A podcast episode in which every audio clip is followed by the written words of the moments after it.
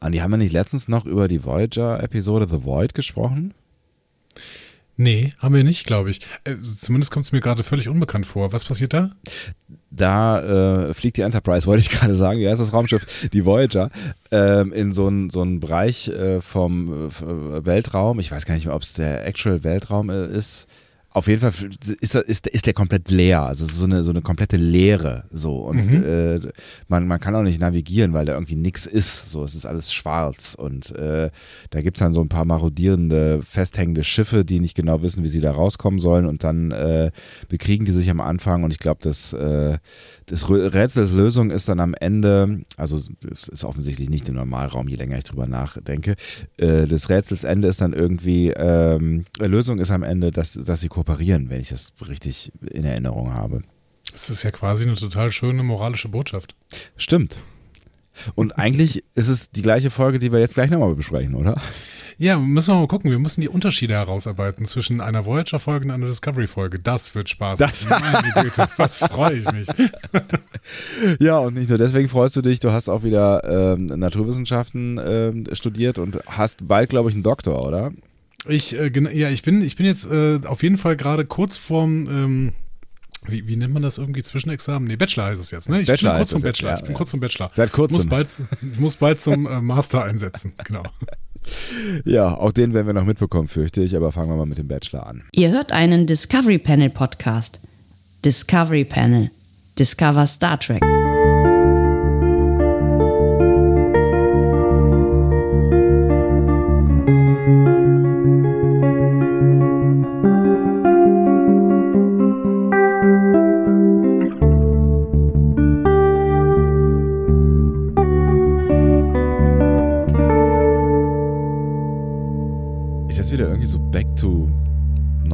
Also es ist jetzt so, jetzt wieder so, ist so wieder so richtig, so ganz, so ganz, äh, ganz klassisch irgendwie. Machen wir jetzt weiter, als wäre nichts gewesen, oder? Nee, es ist alles besser. Alles ist besser. Es ist alles besser, tatsächlich. Ja. Weihnachten war, ne, also ja. nach, nach, nach unserem Adventskalender kommt ja äh, traditionell Weihnachten. Und, ähm, ich weiß auch nicht, wann, wer, wer, wer, zuerst angefangen hat. Ich bin mir nicht sicher. Ist, äh, muss man mal in den alten Schriften gucken.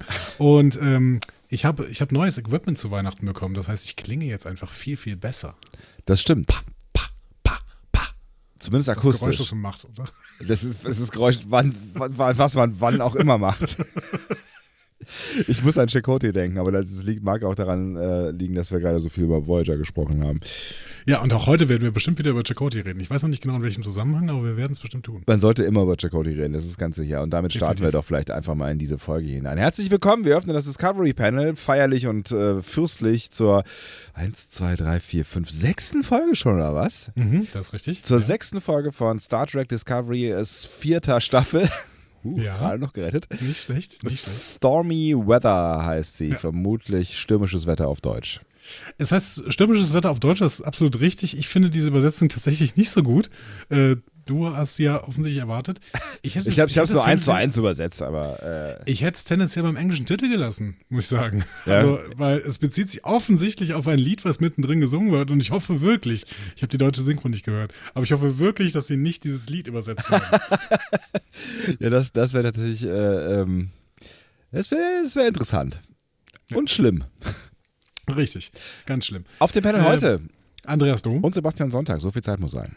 Ja, und so viel Zeit muss sein, noch mal kurz News auszupacken. Wir machen keine News-Folge. Du brauchst auch keinen News-Jingle zu spielen. Ja, ich hätte, wäre ich auch völlig, völlig nicht drauf vorbereitet, ja. Das finde ich gut. Äh, du musst auch nicht auf alles vorbereitet sein. Nee, das ist ähm, gut.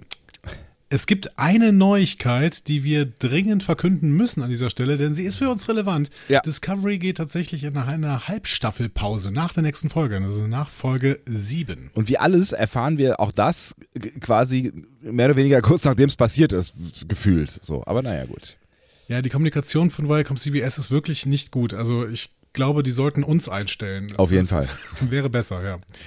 Naja, gut. Halbstaffelpause bis zum 10. Februar gibt uns die Möglichkeit, noch ein bisschen äh, Sachen nachzuholen und ähm, auch Wünsche zu erfüllen. Unser Batman hat sich zum Beispiel was gewünscht. Ich freue mich drauf, diese Staff äh, Halbstaffel äh, mit dir zusammen zu füllen. Aber äh, lass noch ganz, damit wir es also richtig verstehen, oder äh, ne, also es kommt noch eine Folge am 30. Ähm, genau. Dezember, also jetzt diese Woche, übermorgen. Mhm. Äh, über, über, übermorgen äh, stand. Donnerstag. Äh, genau. Donnerstag, Freitag. Mhm. Donnerstag USA, Freitag bei uns. Ist eh besser, weil was wisst ihr, wann wir das Ding hier aufnehmen? Ähm, und danach äh, ist dann Pause äh, bis, bis Anfang Februar. Das heißt, wir haben so äh, sowas wie, ich glaube, fünf Wochen oder sowas Zeit dann, ne? Genau, genau. Das ist tatsächlich die Pause, die Prodigy noch braucht, um zu Ende zu laufen. Aber äh, das gilt halt nur für die USA. Wir können Prodigy immer noch nicht sehen und deswegen werden wir es auch nicht besprechen. Ähm, ich bin sehr, sehr gespannt, wann wir denn dann Paramount Plus irgendwann hier bekommen. Also Ja, ich ja kann mir vorstellen, dass das. Es wäre natürlich total traumhaft, wenn das zum Start von Picard launchen würde irgendwie. Ne? Ja, So oder sie, sie nutzen jetzt die, die Halbstaffel, das Halbstaffel äh, Sim Sum Sim, äh, um das dann äh, am Anfang Februar zu launchen. Auch das wäre toll. Aber da kann ich mir fast nicht vorstellen, ehrlich gesagt. Mal sehen. Ich auch nicht so richtig. Außerdem habe ich jetzt schon in äh, den anderen ähm, äh, Konzern hier von äh, äh, dem äh, äh, Thomas Koch investiert. Thomas Koch. Ja. Wer auch immer ist Thomas Koch. Aber du hast auf jeden Fall äh, rein investiert in diese Staffel und deswegen willst du diese Staffel auch auf diesem Sender zu Ende gucken, wo du jetzt rein investiert hast. Ja, ist richtig. Ich, ich wollte ein Synonym für Tim Cook, äh, aber das hat nicht so richtig funktioniert. Du, du, bist bei, du bist bei Thomas Cook gelandet. Das war, glaube ich, ein, ein Entdecker, der um die Welt gefahren ist. Ist das nicht eine Fluggesellschaft? Ich hatte irgendwie das Den Gefühl, Reisebüro. Flug- Reise, ja, ja, genau. Das Ja. ist nach Thomas Cook benannt, der äh, um die Welt gefahren ist, genau. Naja, mein Gott. Tim Koch quasi. Oder Tim Herd. Ne? Ja, ich wollte nicht Tim sagen, dann wärst, dann wärst du offensichtlich gewesen. Ich habe versucht, Tim zu übersetzen, aber wie soll man Tim übersetzen? Naja, es ist auch egal. Manchmal gewinnt man, manchmal verliert man. Äh, das ist richtig. Ähm, und äh, da ist eine sehr, sehr schöne Überleitung zum Feedback. Oh, das, äh, also, das habe ich, hab ich gar nicht mehr so richtig auf dem Schirm. Aber es ist einiges passiert. Es ist einiges passiert. Ich äh, habe mal ein bisschen was rausgezogen, unter anderem ähm, etwas von Caro 5587. Das war mir sehr, sehr wichtig, dass wir das nochmal thematisieren. Ich habe nicht in der letzten Folge gesagt, äh, dass es ähm, Gerüchte gab, dass Mary Wiseman schwanger ist. Ja, ja, ja. So. Mhm. Und da hat Caro ähm, zu Recht gesagt, ähm, ja, es gibt sehr, sehr viele Berichte, äh, die darauf verweisen, dass Mary äh, Wiseman nicht schwanger war und dass es sich um ein völlig anhaltsloses Gerücht handelt. Und dass dieses Gerücht tatsächlich aus ihrer körperlichen Statur herkommt und deswegen wäre es natürlich besser, wenn man dieses Gerücht nicht weiter streut. Und da möchte ich dazu sagen, ähm, es ist tatsächlich mir völlig egal, ob sie schwanger ist oder nicht. so. ähm, und ich möchte dieses Gerücht aber damit quasi auch wieder zurücknehmen, weil Ja. wenn, äh, ähm, wenn auch nur annähernd ab und zu dieses Gerücht tatsächlich deswegen verbreitet worden ist, weil Mary Wiseman ein bisschen an Gewicht äh, dazu bekommen hat oder so, dann ähm, oh, finde ich das auch unsäglich und möchte mich deswegen entschuldigen, quasi, dass ich dieses Gerücht reproduziert habe. Also ähm, tatsächlich, ich weiß nichts über Mary Wiseman. Ich weiß nur, dass sie mit ähm, und ich habe den Namen des Manns schon wieder vergessen, aber sie ist auf jeden Fall mit äh, Noah Averbach-Katz, genau. Ah, ja. Sie ist mit Noah Averbach-Katz verheiratet. Ja. Das ist das Einzige, was ich darüber weiß. Und wenn sie nicht mehr sagen möchte über Privatleben, so be it. Ja. So, ich, ne, äh, so, Punkt. So, das wollte ich mal sagen.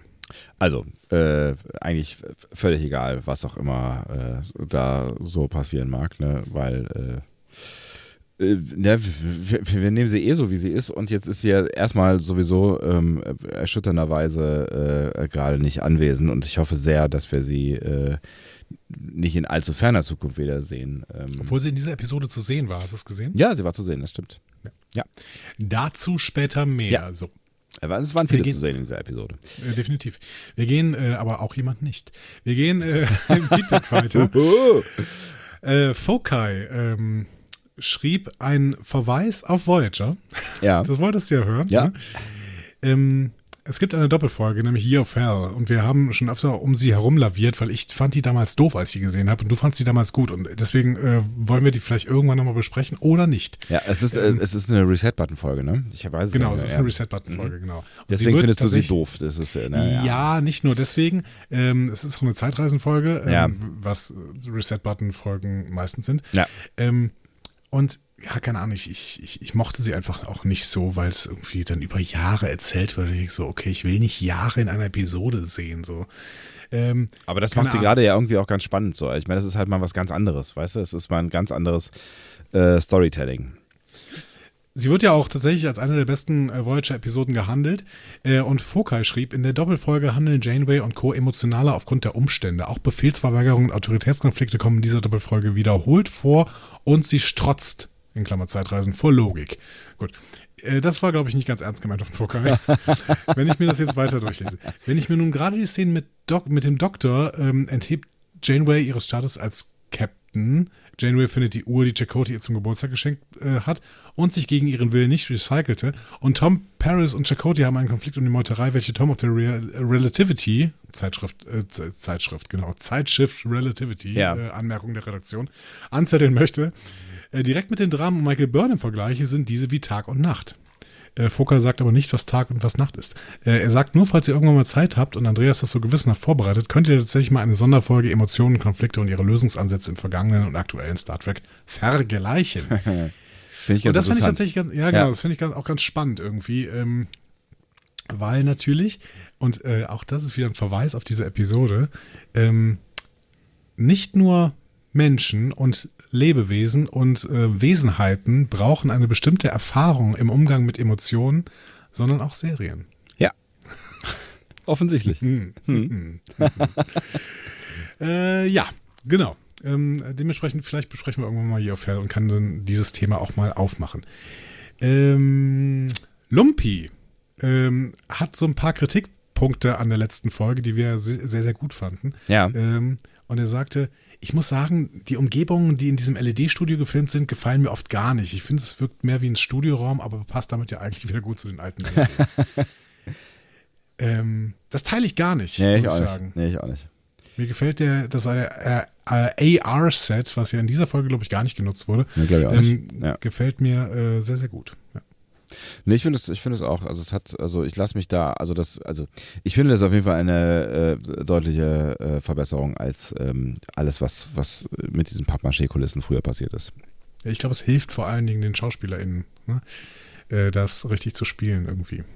Ne? Wenn die wirklich in einem Actual-Studio sind, in dem quasi ihre Umgebung simuliert wird, ja. die sie nicht einfach vor einem Greenscreen stehen. Ja, ja, ja genau. Ja. Ich, also ich glaube, das ist, das ist ein, äh, ein Wahnsinnsunterschied. Ich frage mich eh immer, also klar, ich meine, Schauspieler sollen äh, müssen professionell sein, bla bla bla, ne? Ja. Und müssen sich immer, aber trotzdem finde ich es echt krass, wie man irgendwie, es gibt ja mittlerweile echt Filme, die einfach zu 90 Prozent in so einem Green Room gedreht werden, wo ich irgendwie denke, so, Alter, pff, wie mhm. macht ihr das? Ähm, Lumpi hat aber noch einen zweiten Punkt ja. und äh, schrieb, und ich stolpere auch immer wieder über die Moral bezüglich anderer Spezies. Burnham die, und die Föderation setzen da mal wieder ihre Moral durch. Wir finden das natürlich alle richtig.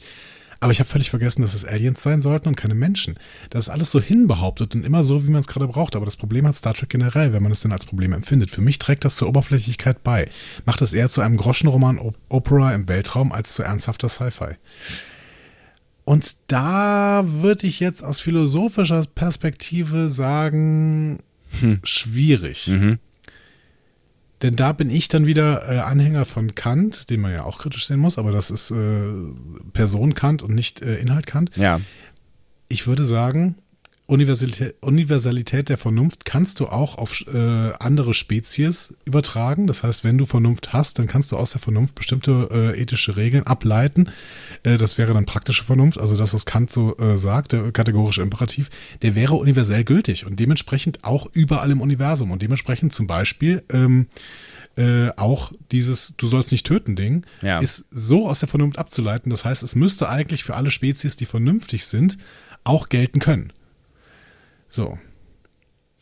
Ja, also ich finde es auch total spannend. Also ich finde ich find den Punkt, den er da aufmacht, finde ich auch total spannend. Ne? Also ob es in irgendwelche anderen Konstellationen noch eine andere Art von Moral geben oder man das zulassen können müsste. Aber ähm, ich, ich tue ich tu mich aus meiner Perspektive äh, da auch schwer, etwas, was ich als Vernunft an, an anerkenne, dann irgendwie, also oder, oder was als Unvernunft anerkenne, als Vernunft in einem anderen Kontext sehen zu können. Also ich glaube, das wird auch ziemlich komplex. Also ich weiß auch gar nicht, wie man es mhm. erzählen mhm. soll hinterher irgendwie. Naja, es, es gibt auch durchaus Philosophen, die sagen, dass Vernunft nur eine Kultur neben vielen ist. Zum Beispiel ähm, Feierabend, ne? ähm, österreichischer Philosoph, der hat äh, den Kulturrelativismus geprägt und sagt eben, ja, Vernunftskultur ist eine Kultur, aber man muss auch nicht äh, Vernunftskultur über alles setzen. Ähm, mhm ist für mich nicht so sympathisch. Ich, ich mag die Vorstellung, dass Vernunft universell ist und dementsprechend auch eine Vernunftskultur universellen Anspruch erheben darf. Ich meine, ein Stück weit, wenn du jetzt drüber nachdenkst, hast du ja zum Beispiel in der, in der klingonischen Kultur ähm, sind, sind ja doch einige Regeln aufgehoben, die wir als äh, äh, gegeben hinnehmen würden. So. Ja, aber ich habe den Anspruch, sagen zu können, dass das nicht gut ist. ja. Ja, finde ich okay. Äh, aber eine spannende, spannende Diskussion auf jeden Fall. Ja. Und äh, daraus ist auch so eine kleine Diskussion bei uns auf dem Blog ähm, äh, entsprungen. Da könnt ihr gerne nochmal reingucken. Wie gesagt, das Feedback zur letzten Folge, nämlich The Examples. Silke schrieb auch noch, ich könnte mir vorstellen, dass der Zeitsprung der Discovery etwas ausgelöst hat, was von der anderen Seite der Anomalie genutzt wird, um um durchzudringen. Vielleicht wird die Discovery auch sich selbst begegnen und im Zuge der Ereignisse wird die alte Discovery mit Zora in einem anderen Universum oder einer anderen Zeitlinie zurückgelassen.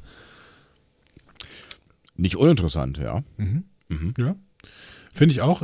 Ich, ich, ich mag diese Theorien vor allen Dingen. Vor allen Dingen, äh, wenn es in die Richtung geht, ähm, wie kriegen wir Calypso noch hin? Ja, ja, auf jeden Fall. Also, ähm, ich, ja, nach der Folge müssen wir auf jeden Fall, also keine Ahnung, ich bin, äh, ich, ich, ich werde langsam vorsichtig skeptisch, ob sie es wirklich auf dem Schirm haben oder ob das wirklich das Ziel ist, äh, dahin zu reisen. Aber da können wir ja gleich nochmal drüber Echt nach sprechen. dieser Folge? Ah, ah, ich bin gespannt. Ähm, Silke hat noch eine andere Theorie, nämlich zu Kovic. Ja. Kovic könnte mit dem Wächter der Zeit zusammenhängen. Vielleicht wird die Discovery Crew nur getestet, bewacht, ähnlich wie Giorgio. Ganz egal, ich will wissen, wie es weitergeht und habe Spaß. Hm. Ähm, Bernd Bandekow hat auch eine Theorie zu Kovic. Vielleicht können wir die auch miteinander vergleichen. Ein Ja, bisschen. ja. Er schrieb nämlich, äh, abgesehen davon, dass er offenbar überall rein kann, kann und alles weiß, scheint er auffällig wenig körperlich zu interagieren. Zumindest in meiner Erinnerung der aktuellen Folgen. Kann es sein, dass er überhaupt kein Lebewesen ist, sondern eine KI mit holographischen Fähigkeiten, ähnlich dem Doktor bei Voyager? Hm.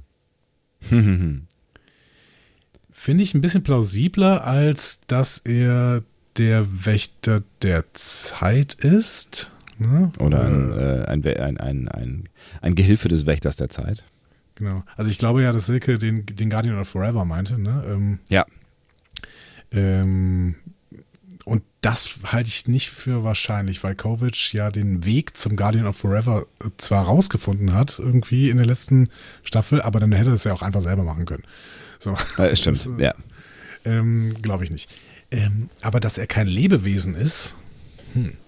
Er hatte ja seine Hologrammhelfer. Ne? Vielleicht waren es dann einfach auch nur weitere Hologramme. Hm.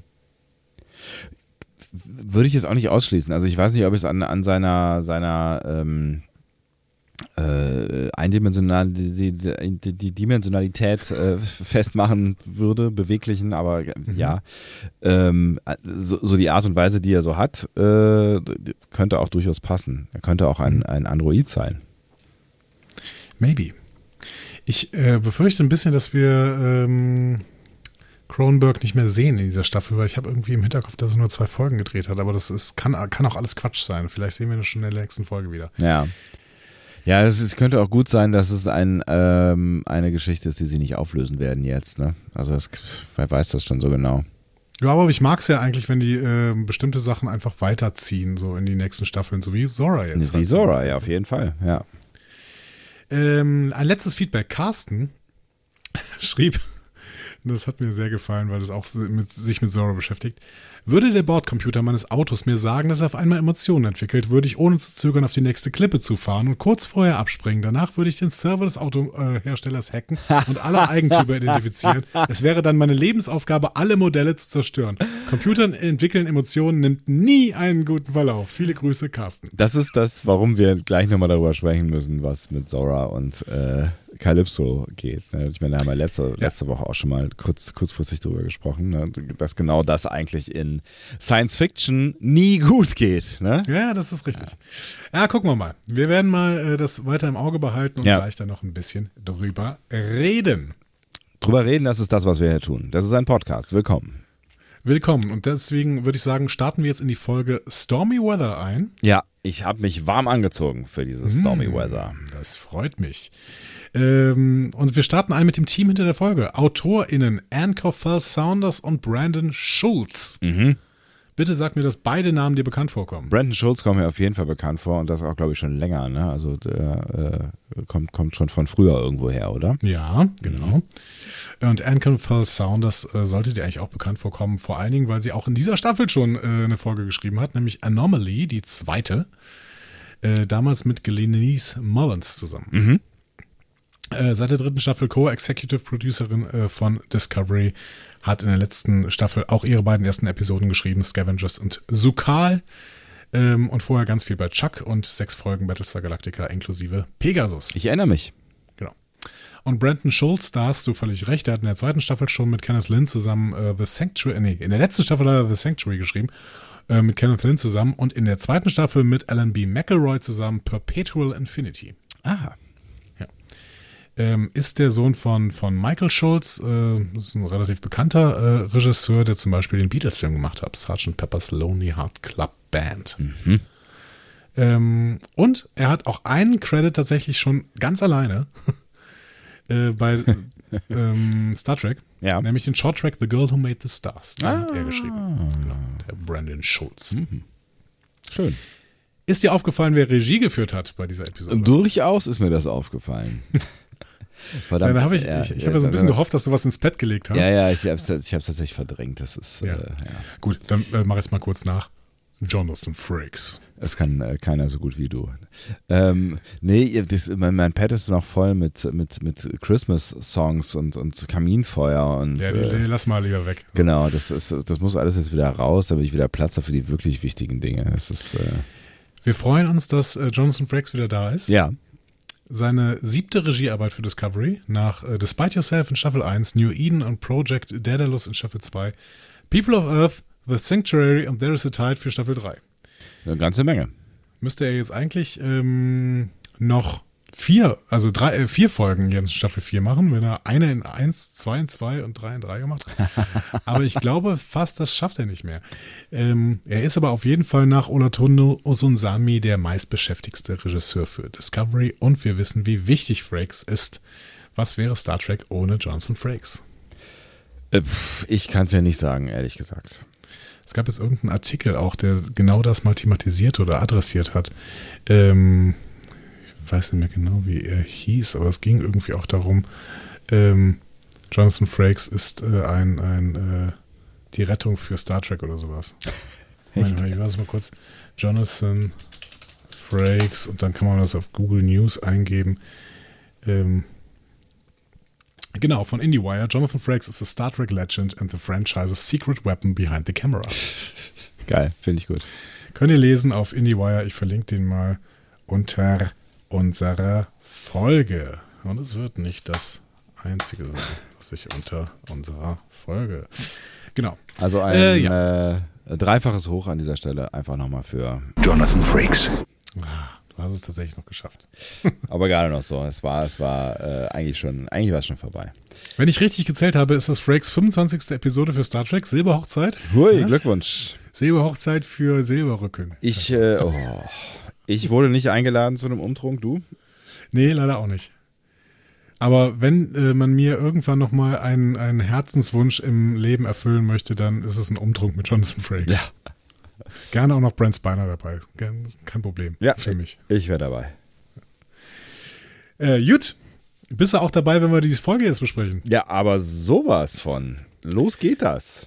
Ähm, eine der letzten Szenen der letzten Folge bestand ja aus dem Lalogi Orb von Doxica. Ne? Ja. Du erinnerst dich. Ja, aber ne? sowas. Ich sag's nochmal, aber sowas. Aber sowas. Ich- jetzt baut bin- sich, ja. wir starten jetzt darin ein, dass äh, Michael sich selbst einen zusammenbaut, so ein Lalogi Orb. Ja. Ähm, das ist natürlich eine schöne Gelegenheit, nochmal die gesamte Bandbreite der Familie Burnham zu zeigen. Mit dem sterbenden Saru aus in Oval Fort Sharon, mit Captain Giorgio äh, aus ähm, den ersten beiden Folgen, ne? müsste. Ne? Ja. Ähm, über, über Sarek und Miranda, Gabrielle und der Vater, wie hieß der nochmal? Hieß der Michael Senior? Oh, ich glaube schon, ja. Ich meine auch. Ja, ich glaube schon. Ähm, ist dir aufgefallen, dass Ash Tyler im Stammbaum fehlt? Stimmt. Aber, naja.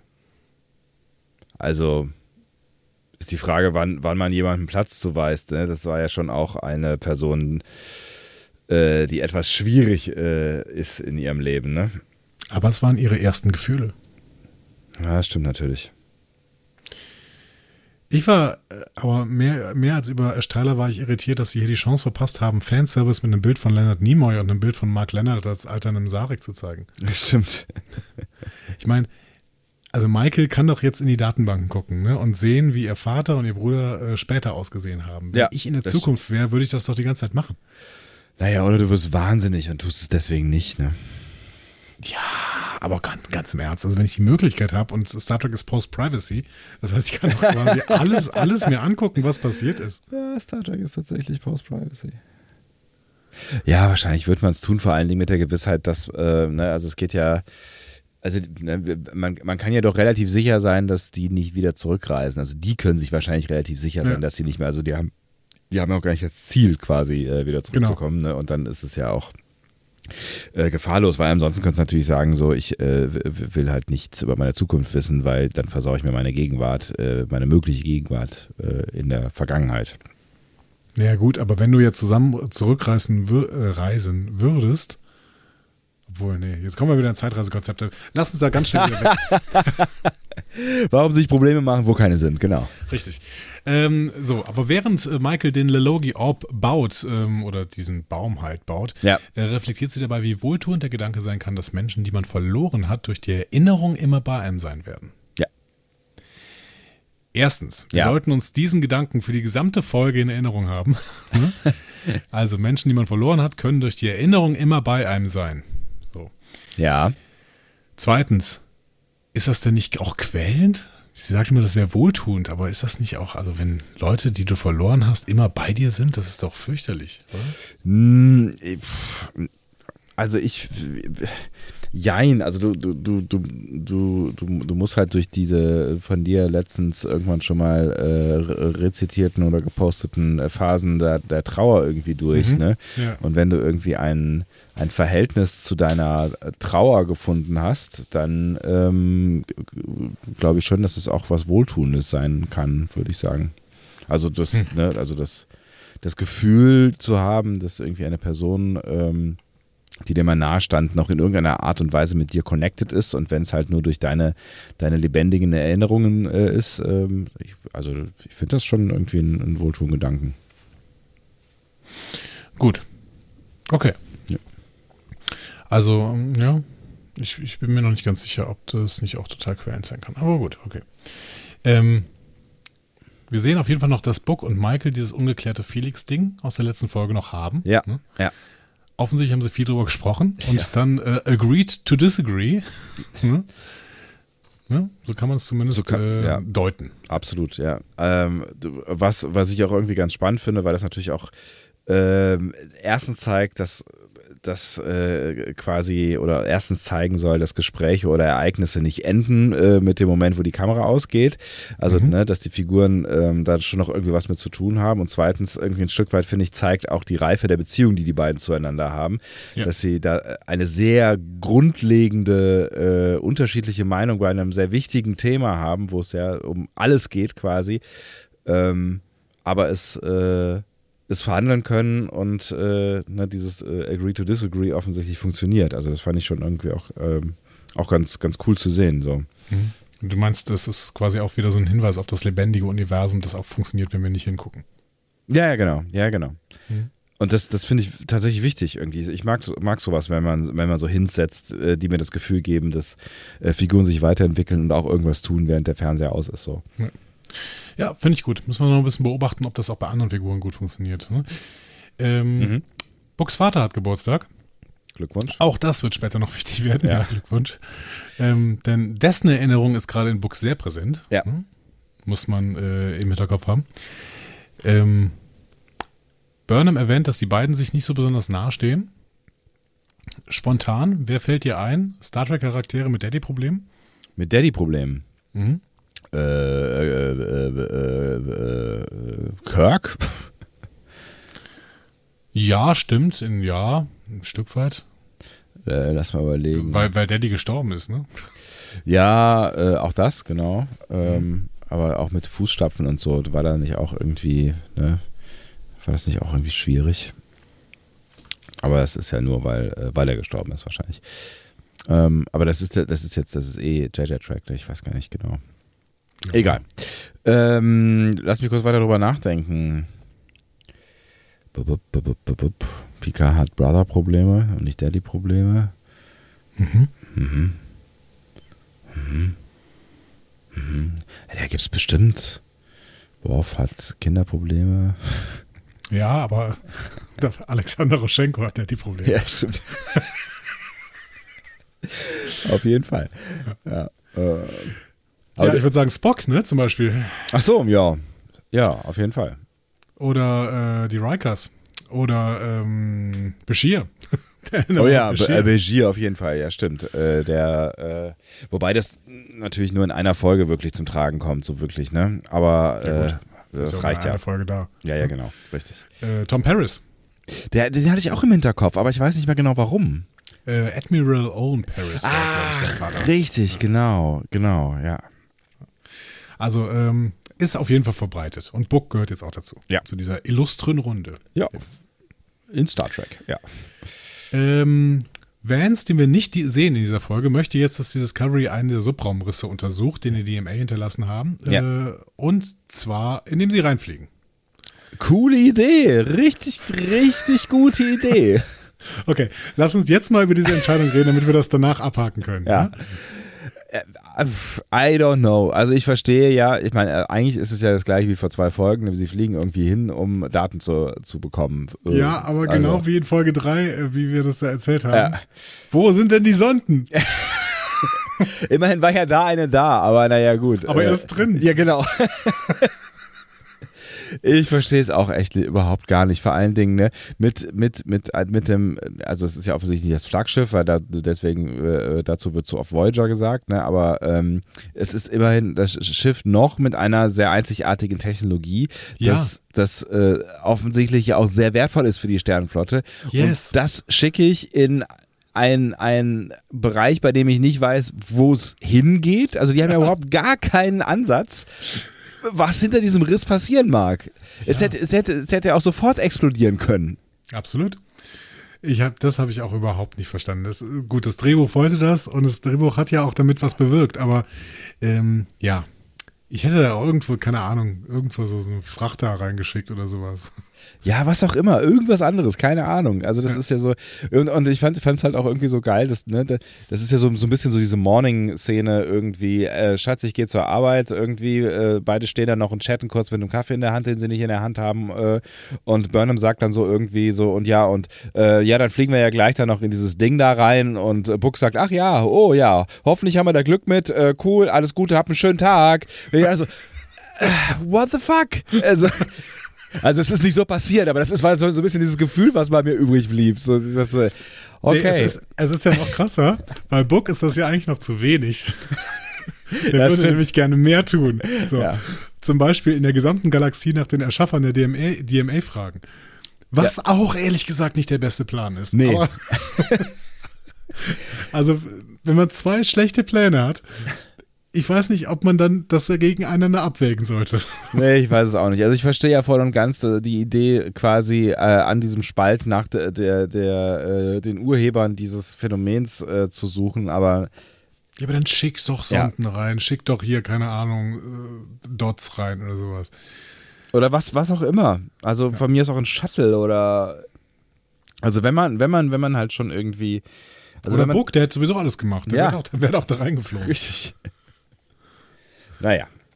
Naja, gut. Aber das Okay. haben, das Haben haben, das haben Schiffe auch äh, äh, schon vor äh, vielen Jahrzehnten in Star Trek gemacht. ja, richtig, Dinge. genau. Ja. Das heißt nicht, dass es gut ist, ne? aber Star Trek hat das immer so gemacht. Das Genau, ist richtig, ja. absolut. Ja.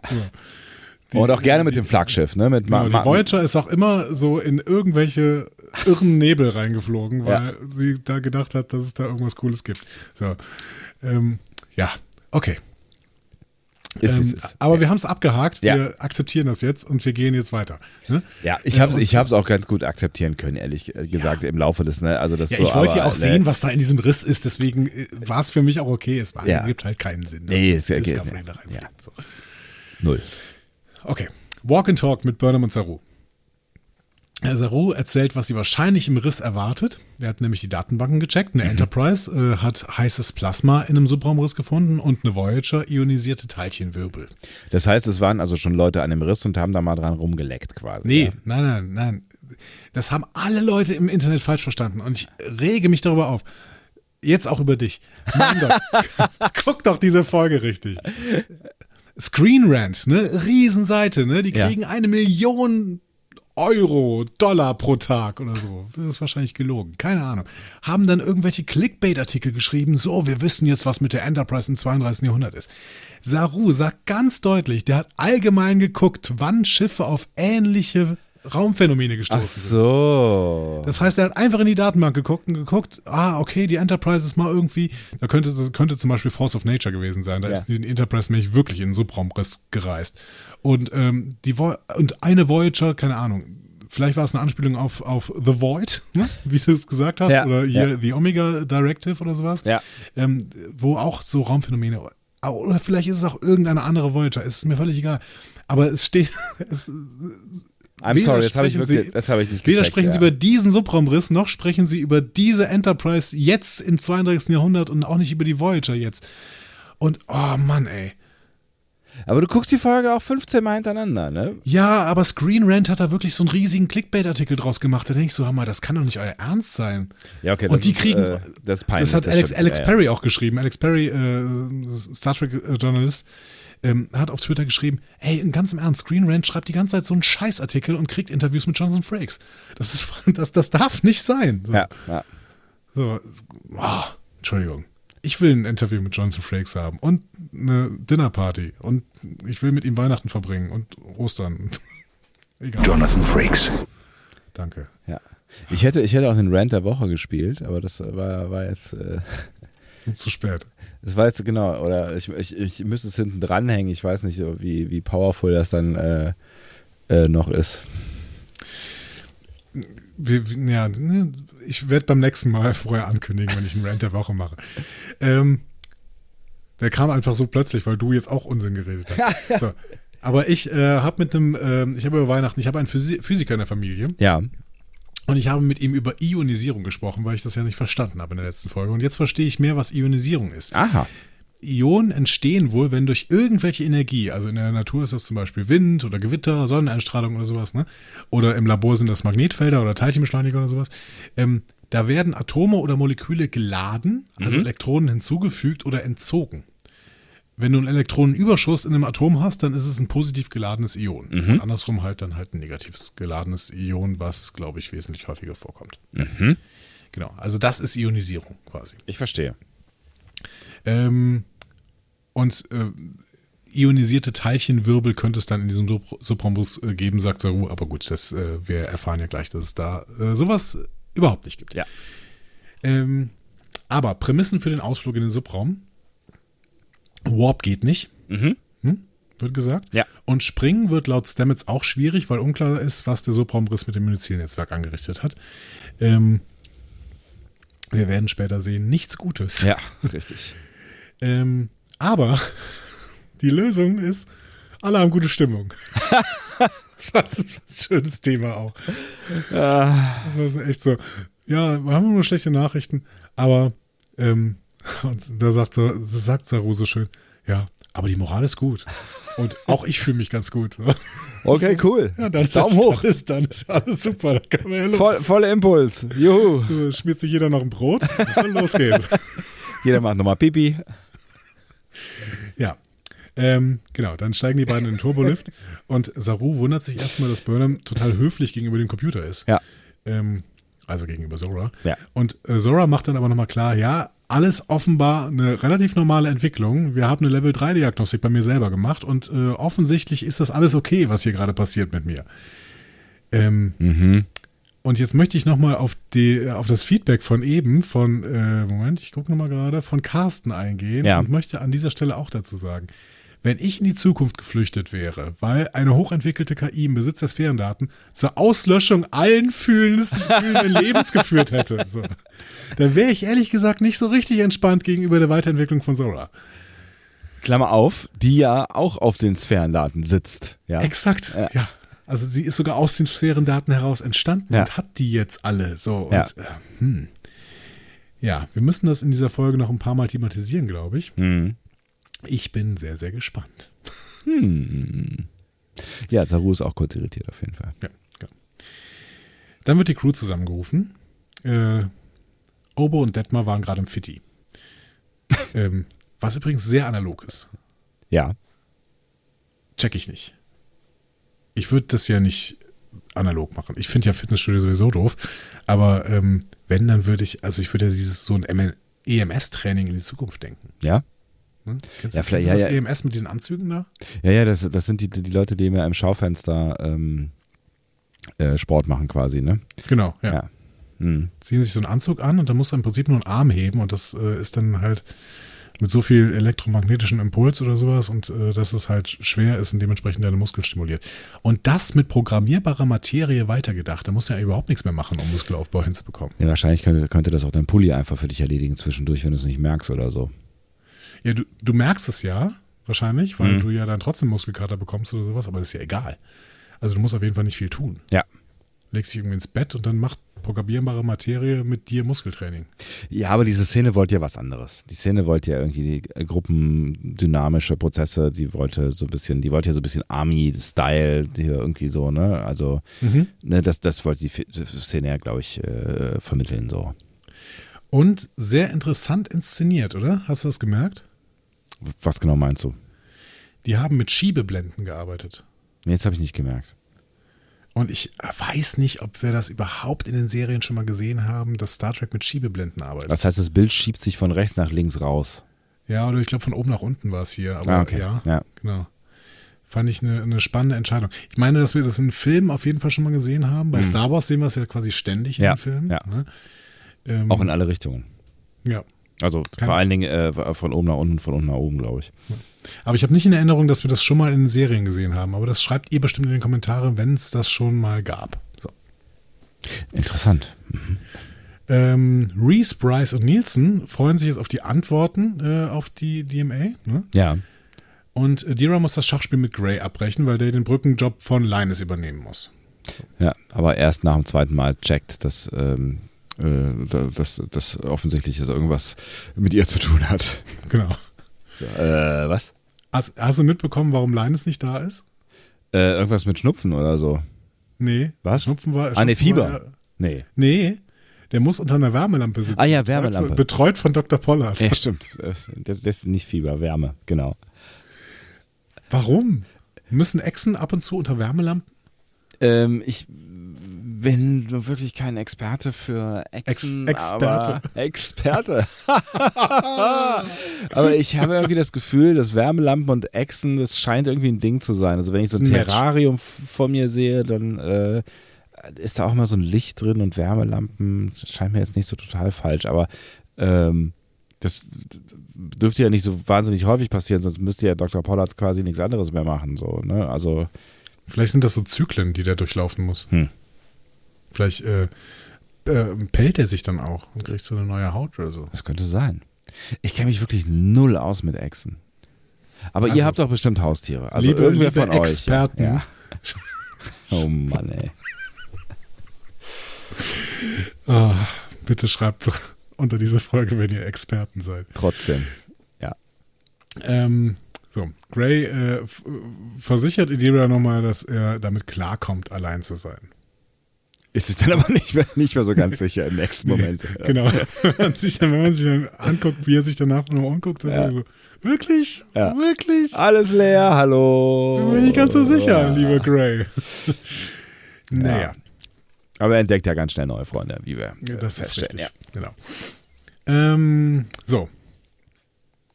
Naturwissenschaften. Burnham erklärt, was sie eventuell im Subraum finden können, Ja. äh, was die DMA zurückgelassen hat. Ähm, denn das könnte ja dann einen Hinweis darauf geben, was die DMA wirklich ist, vor allem wo sie herkommt und wer sie steuert. Äh, sie führt auf Molecular Compounds, also molekulare Verbindungen. Was sagt dir deine Chemiekenntnis aus dem ersten äh, Semester Biologie? Aus dem ersten Semester Biologie nun wirklich gar nichts. Äh, molekulare Verbindungen, sind, ist das nicht alles? Also sind, ist nicht alles eine molekulare Verbindung? Habe ich auch gedacht, Ja. aber offensichtlich molekulare Verbindungen sind nicht einfach nur Moleküle, Ja. sondern eine bestimmte Art von Molekülen, nämlich Moleküle, ähm, Moment, ich hatte jetzt noch mit einem Chemiker darüber gesprochen. Es tut mir leid, ich muss mir mittlerweile Expertenwissen holen, weil ich so dumm bin, was Naturwissenschaften angeht. Ähm, also, ähm, es gibt molekulare Verbindungen und ionische Verbindungen. Das sind zumindest die häufigsten Verbindungen, die es gibt. Es gibt noch ein paar andere, Ja. aber das sind die beiden häufigsten. Ja. Molekulare Verbindungen ähm, sind, wenn zwei Atome oder, oder mehr Atome ihre Elektronen miteinander teilen, um verbunden zu sein. Das heißt, die haben ein Elektron und teilen das und sind damit verbunden. Dadurch ist es ein Molekül. Ionische Verbindungen, Ja. da wird nichts geteilt. Also das sind zwei Teile und die haben beide Elektronen. Und das eine ist aber positiv geladen, das andere neg negativ geladen. Und weil die sich die ganze Zeit anziehen, sind die halt zusammen. So. Crazy shit. Ja. Das heißt, ähm, promine- prominente Beispiele: Natriumchlorid, ne? also Kochsalz, Ja. ist eine ionische Verbindung. Das ist keine molekula- molekulare Verbindung. Weil die halt, also ähm, Natrium ist positiv geladen, äh, Chlorid ist negativ geladen Mhm. und deswegen ist Kochsalz halt eine ionische Verbindung und die ziehen sich die ganze Zeit an. So, deswegen bleibt das zusammen. Auch alle Salze im Prinzip sind so. Ähm, und ähm, Wasser zum Beispiel ja. ist, H2O. Äh, ja. Genau, H2O ist ähm, eine molekulare Verbindung. Weil Sauerstoff- und Wasserstoffatome äh, sind über molekulare Verbindungen äh, verbunden, die teilen sich quasi Elektronen. Interesting. Okay. Ähm, Das war jetzt wahrscheinlich, Folge? ja, genau, Basics, äh, Basics. Äh, Totale für, Basics. Für alle äh, Chemikerinnen und Chem Chemiker unter euch. Diese Frage war mir schon peinlich, ehrlich gesagt, gegenüber dem Chemiker. Aber ähm, gut, ich habe sie trotzdem gestellt, jetzt weiß ich auch ein bisschen mehr. Ähm, ich habe, glaube ich, ein halbes Jahr Chemie gehabt und dann habe ich äh, eine 6 geschrieben und deswegen bin ich da rausgegangen, glaube ich. Ja, ich habe auch keine, Ch- ich kann auf keine gute Chemie-Karriere zurückblicken, echt nicht. Aber guck mal, jetzt habe ich voll Bock auf Chemie. Wenn ich sowas, also man braucht irgendwie, man braucht, die Braucht Star Trek. Use, den richtigen Use Case. Ja, Star Trek. Star Trek inspiriert alle. Ähm, gut.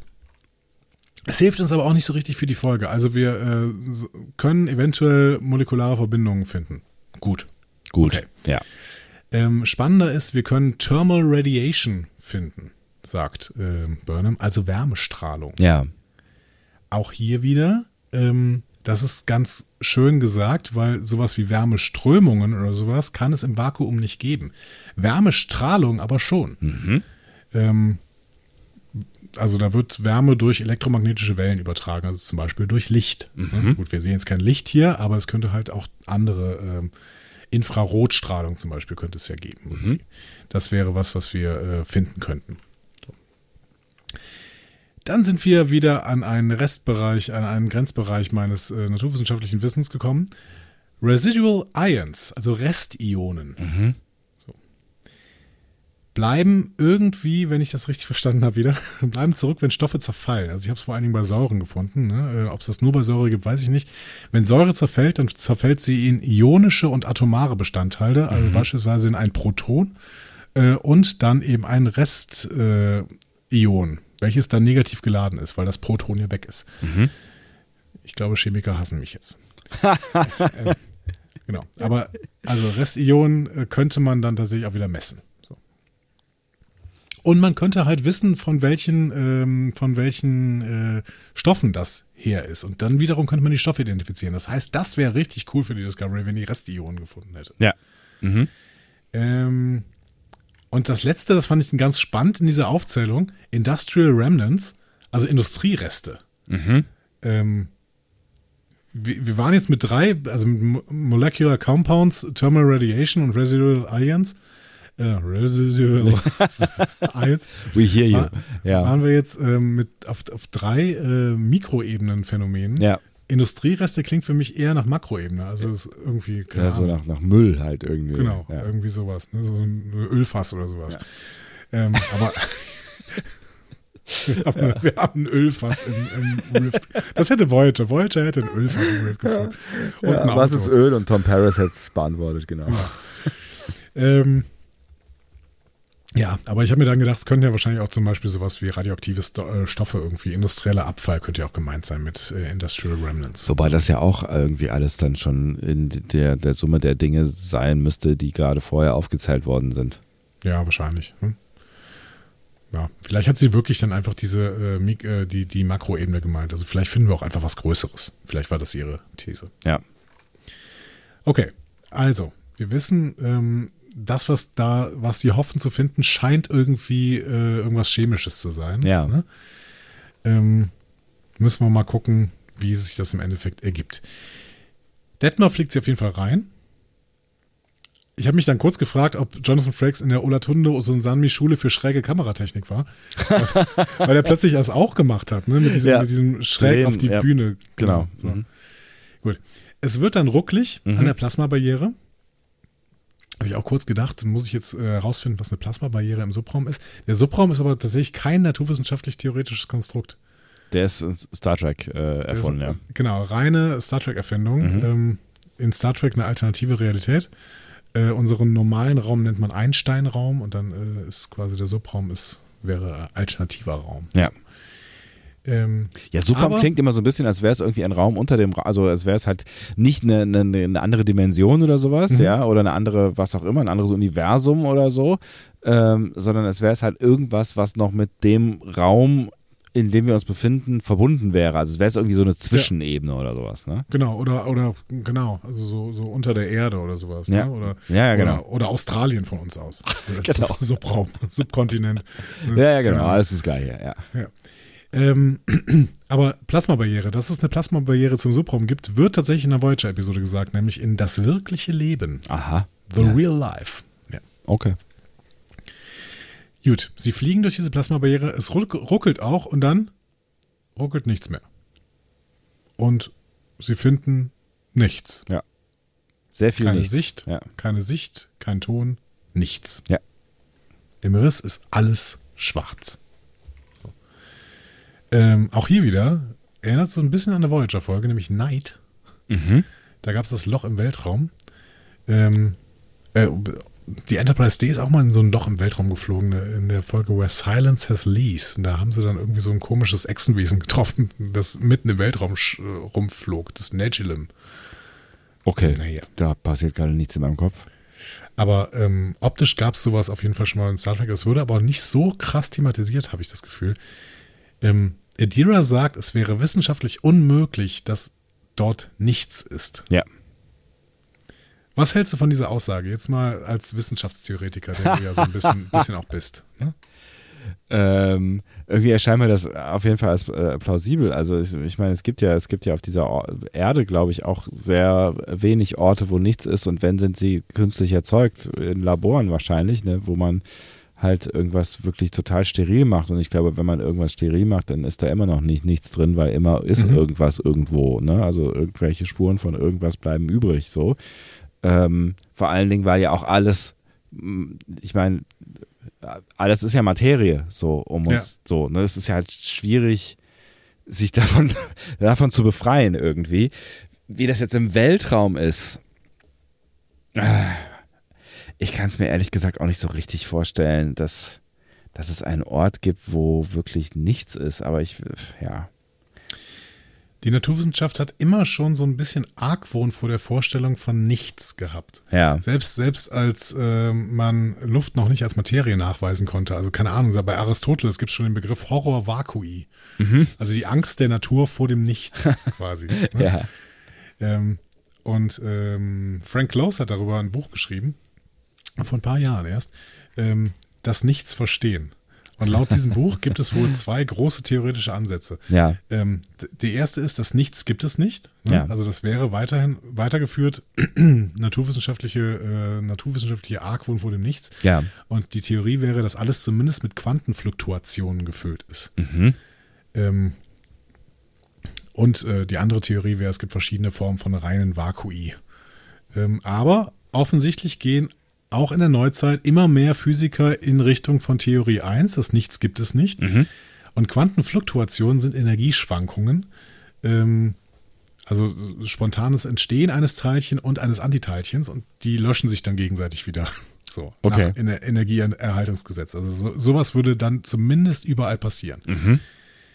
Ähm, und es gibt sogar eine Theorie, äh, dass aus so einer Quantenfluktuation Fluktuation her das Universum entstanden ist, dass nämlich ein Ungleichgewicht der Energie wäre äh, gewesen, äh, plötzlich entstanden wäre. So durch so eine Quantenfluktuation. Also ein Fehler.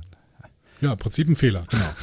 Und äh, ein Fehler, der dann nicht mehr äh, gerettet werden konnte. Das Energieerhaltungsgesetz hat nicht mehr gegriffen. Das heißt, wir hatten plötzlich zu viel Energie, womit sich dann weitere Energie akkretiert hat und dann wäre das der Anfang des Universums. Das ist ja ärgerlich.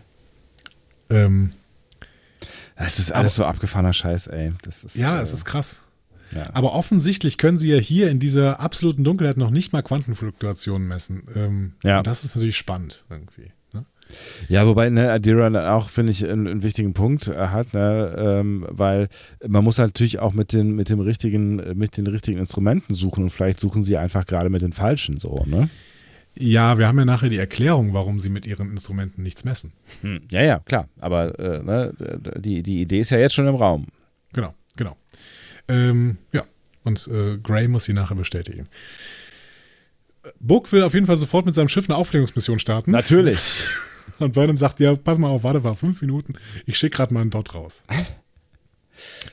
Gute Idee übrigens. Gute, gute, Idee, mal ja. so, ein, so ein Dot rauszuschicken. Ja. Das äh, könnte viel helfen, immer. So, gut. Der Dot fliegt raus. In den nächsten 6000 Meter rund um die Discovery scheint es im gesamten Spektrum keine Messwerte zu geben. Ähm, sagen zumindest äh, die Leute aus der Broken Crew. Ja. Aber dann, in einem Schrei, löst sich der Dot in seine Bestandteile auf. Und es war wirklich ein Drama, meine Herren. Die ganze, die, also gefühlt war die ganze Brückencrew völlig fertig. Ich dachte so, alter Schwede, jetzt verstehe ich, warum die keine Sonden einsetzen, weil die hängen an den Dingern. Ja, offen, ja wenn die auch noch schreien, wird sich sterben. Ja, irgendwann war da ja mal Zora drin, ne? Also, Ja, der ist ja wahrscheinlich immer noch drin. Ja. Zora ist ja in jeder, in allem, was Computer ist auf der Discovery. ja. Sagt sie ja auch nachher nochmal. Ja. War der Schrei dir too much? Ich habe es nicht so ganz gecheckt, was, was das sein soll. Also ich habe es jetzt mal mir versucht zu erklären mit irgendwie, aber auch, ja, was auch immer, Schall gibt es auch nicht im Universum. Es ist keine Ahnung, es war, Ja, das war über Funk. ja, ja klar, aber es gibt ja auch keinen, also, ja, wie auch immer.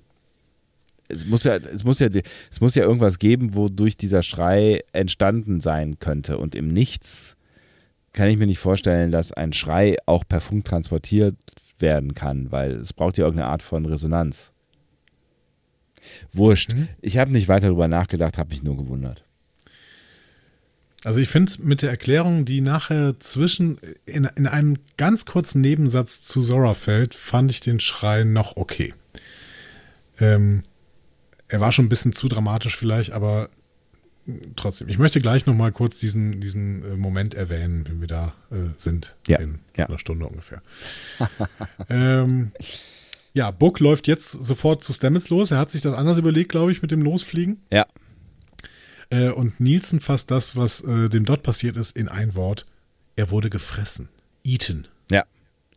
Ganz schön äh, mar martialisch äh, eigentlich. Genau, Ja. ja. Alle sind auch dann erschüttert ne, äh, und fragen sich, was erwartet uns hier? Mhm. Äh, und Adira hat eine Theorie. Der Subraum könnte selbst giftig geworden sein. Also haben wir jetzt einen doppelten Plan. Erstmal weiter Daten sammeln, Mhm. aber auch irgendwie am liebsten wieder raus aus diesem Subraumriss kommen irgendwie. Hm, Das wäre wär nicht so schlecht. Ja, ein Problem, was ihr nicht haben würdet, wenn ihr nicht reist, ist egal. Ist egal. So. Äh, und nach diesen 10 Minuten, 31 Sekunden gehen wir ins Intro. Ja. Schon fast vergessen, dass wir, ja, aber egal, ja. Ja. Äh, zum Intro möchte ich gleich noch was sagen, äh, an, an geeigneter Stelle. Äh, ansonsten ist mir nämlich nichts Besonderes au- aufgefallen in diesem Intro. Okay. Äh, genau. Und nach dem Intro gehen wir in eine Brainstorming-Phase zur Problemlösung. Mhm. Ähm, Saru sagt, vielleicht können wir was sehen, was die Sensoren, also vielleicht können wir was, genau, sehen, was die Sensoren nicht scannen können. Ja. Ne? Also schickt Reese dann eine Fackel raus, war seine Idee. Ja. Ähm, Detmar möchte auf den Zeitunterschied achten, wenn die Fackel auch gefressen wird. Ja. Und Stamets steht bereit, wenn es um die Analyse der Daten geht. Und tatsächlich gibt es dann auch Daten. Also was auch immer den Dot und nun auch die Fackel gefressen hat, es kommt näher. Ja. Noch Beunruhigend. 33, noch 33 Minuten. Was sagst du zu dieser Zeit? 33 Minuten? Mhm. Äh, pff, Ist zumindest keine 47. Bin ich der Einzige, der hier eine Battlestar Galactica-Referenz erkannt hat? Echt? Die allererste Folge Battlestar Galactica nach dem Pilotfilm heißt 33 Minuten, oder? Ernsthaft? Brauchen die nicht immer 33 Minuten, bis die äh, Zylonen hinterherkommen und die dann wieder springen müssen? Ah, ja, da dämmert irgendwas. Moment. 33 Minuten Battlestar Galactica. Ja, 33 Minuten. Heißt Witzig. die Folge 1, Staffel 1. Genau. Okay, habe ich nicht mehr am Schirm gehabt. Könnte eine Referenz sein. So. Oder war Willkür. Wenn Ähm, es eine Referenz wäre, dann, ähm, äh, äh, dann, dann äh, könnte das natürlich auch irgendein deeper Hinweis sein auf das, was uns da erwartet. Ja, oder Anne Cofell Saunders hat sich einfach selber ein Denkmal gesetzt, weil sie war ja auch bei der Produktion von Battlestar Galactica dabei. Das stimmt I natürlich. don't know. Ja. Ähm, Washington soll nur, äh, soll jetzt die Schilde ausweiten. Mhm. Dafür braucht sie aber mehr Energie und Book hilft Stamets jetzt, diese zu bekommen. Weil Und- Stamets hat die seltsamerweise nicht unterm Stuhl liegen. Und Stamets feiert, dass Book helfen möchte. Ja, genau, freut sich. Ja. Ähm, Finde ich übrigens sehr, sehr spannend, wie sich die Beziehung zwischen den beiden entwickelt. Ja, finde ich auch. Fand ich nachher noch bei einer Gelegenheit äh, sehr, sehr interessant. Ähm, so, was macht eigentlich Gray währenddessen? Er sitzt alleine in der Bar Ja. und überredet jetzt Zora, ihm einen Status mitzuteilen, äh, weil er ansonsten ja gar nichts mitbekommt. Sicherheitsspezifisch äh, schwierig, wie ich finde, diese, diese Unterhaltung. Ja, aber es gibt, es gibt keine Geheimnisse auf der Discovery. Nee, natürlich nicht. Zora ist unsicher. Ähm, Diagnose von Gray ist, Zora fühlt sich betäubt. Und das ist natürlich ein Problem. Ne? Sie kann sich nicht auf Datenprozesse fokussieren. Und das finde ich ist wirklich ein Problem für einen Computer. Ja. Stattdessen führt sie irgendwelche seltsamen Messwerte von völlig unwichtigen Systemen auf. So. Ähm, ja, wieder äh, eine Diagnose von Gray. Zora ist überwältigt, kann sich nicht fokussieren. Und auch das ist ein wirkliches Problem für einen Computer. Und der, äh, das Setting für einen Riesengag, fand ich. Hm? Hast du mal versucht, die Routing-Prozessoren neu zu starten? Hat nicht geholfen. Der Sauerstoffgehalt in der Messehalle beträgt 80 Prozent. War das ein Scherz? Wenn es lustig war? Ja. Ja, stimmt. Ja, ja, gut. äh, schön. Ja. Ähm, genau. Und Gray schlägt dann vor, jetzt Trillschach mit Zora zu spielen. Da sagt Zora auch, war das jetzt auch ein Scherz? Äh, nein. ähm, ihm hat es auf jeden Fall geholfen, Körper und Geist in Einklang zu bringen. Hm. Und eventuell hilft es Zora beim Fokus. Spannende Idee, finde ich. Ja. Ähm, Also er fragt ja vorher auch nochmal sicherheitshalber so, kostet das jetzt irgendwie unnötige Ressourcen und lenkt dich von irgendwas ab? Und äh, Zora sagt dann nö, wobei ich mir nach der ersten Aussage da nicht mehr so ganz sicher gewesen wäre, äh, wenn, wenn sie schon distracted ist von irgendwelchen Zimmertemperaturen. ja, aber was soll er machen? Also er hat, er will jetzt irgendwas tun und das ist halt seine Idee. Also so ein Schachspiel wird jetzt auch nicht den größten Fokus irgendwie wegziehen. Na, ne? vermutlich nicht, ja. Mir hat Ian Alexander in dieser Szene richtig gut gefallen. Endlich kann der mal ein bisschen was spielen. Ja, finde ich auch gut, ja. Auch mit Mimik und Gestik und sowas. Also Ja, nicht den gleichen Gesichtsausdruck. Es war ja immer nur dieser Oh Wonder-Gesichtsausdruck.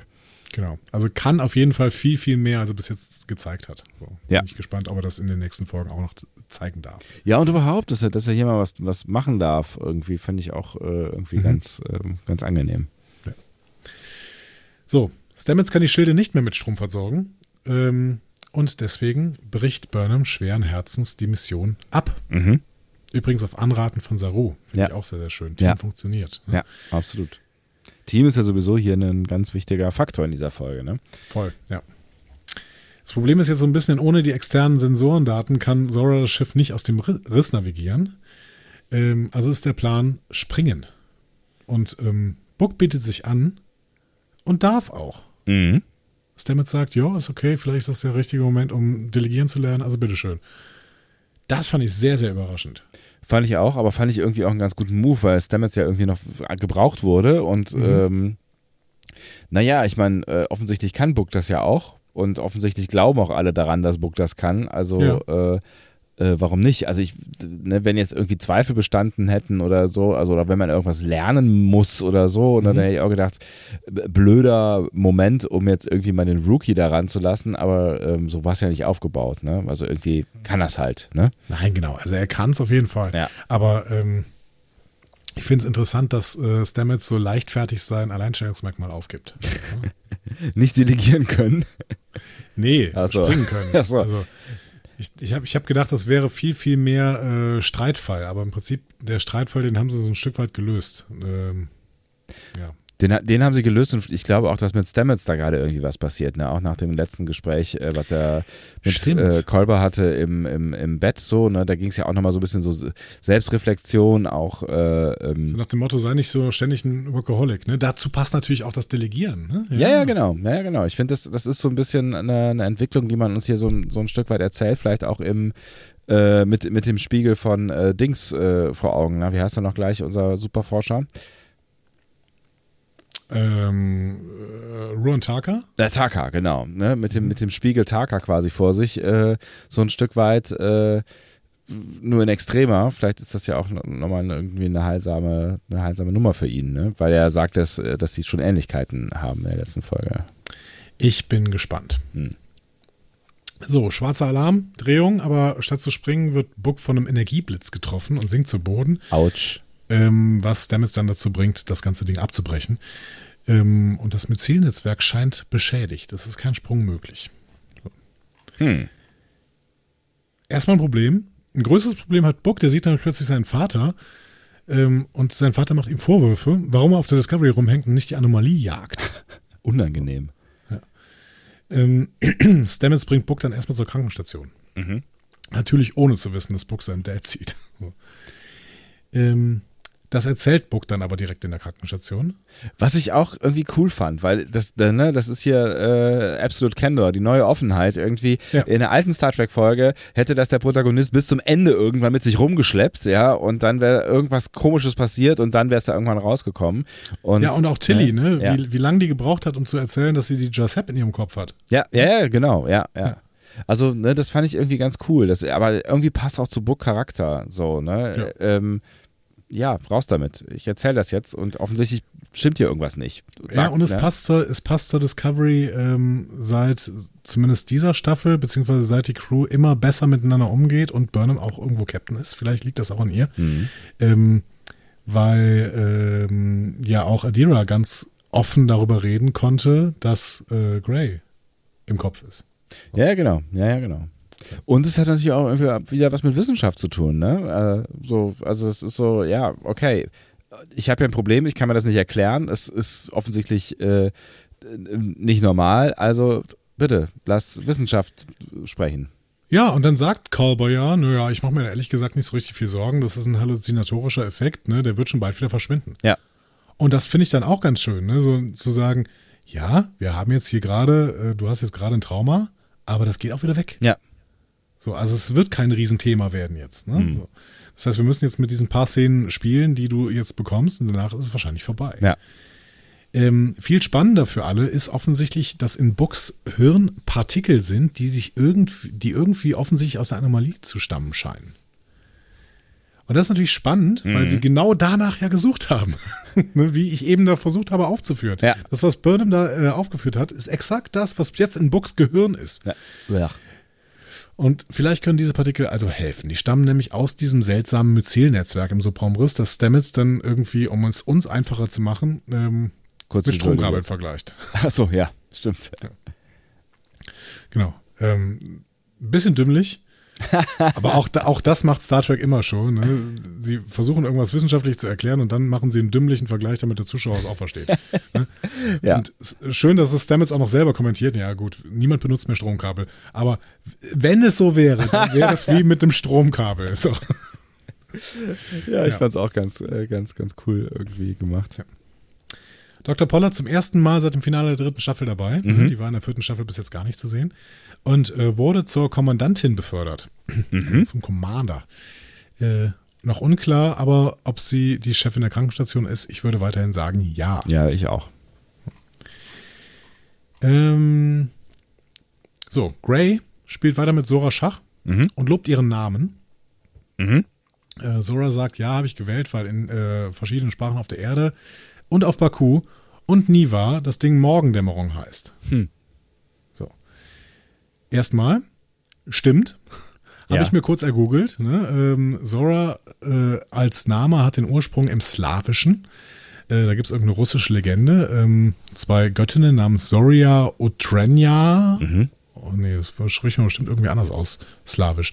Zoria Utrenaya und Zoria Vecernjaja sind für das Öffnen und Schließen der Himmelstore zuständig. Ach, guck. So. Und daher kommt dann Zora als Bedeutung für Morgendämmerung oder die im Morgengrauen geborene oder Morgenröte. Schön. Ja. Äh, Niva ist klar. Ähm, was sagt ihr noch Baku?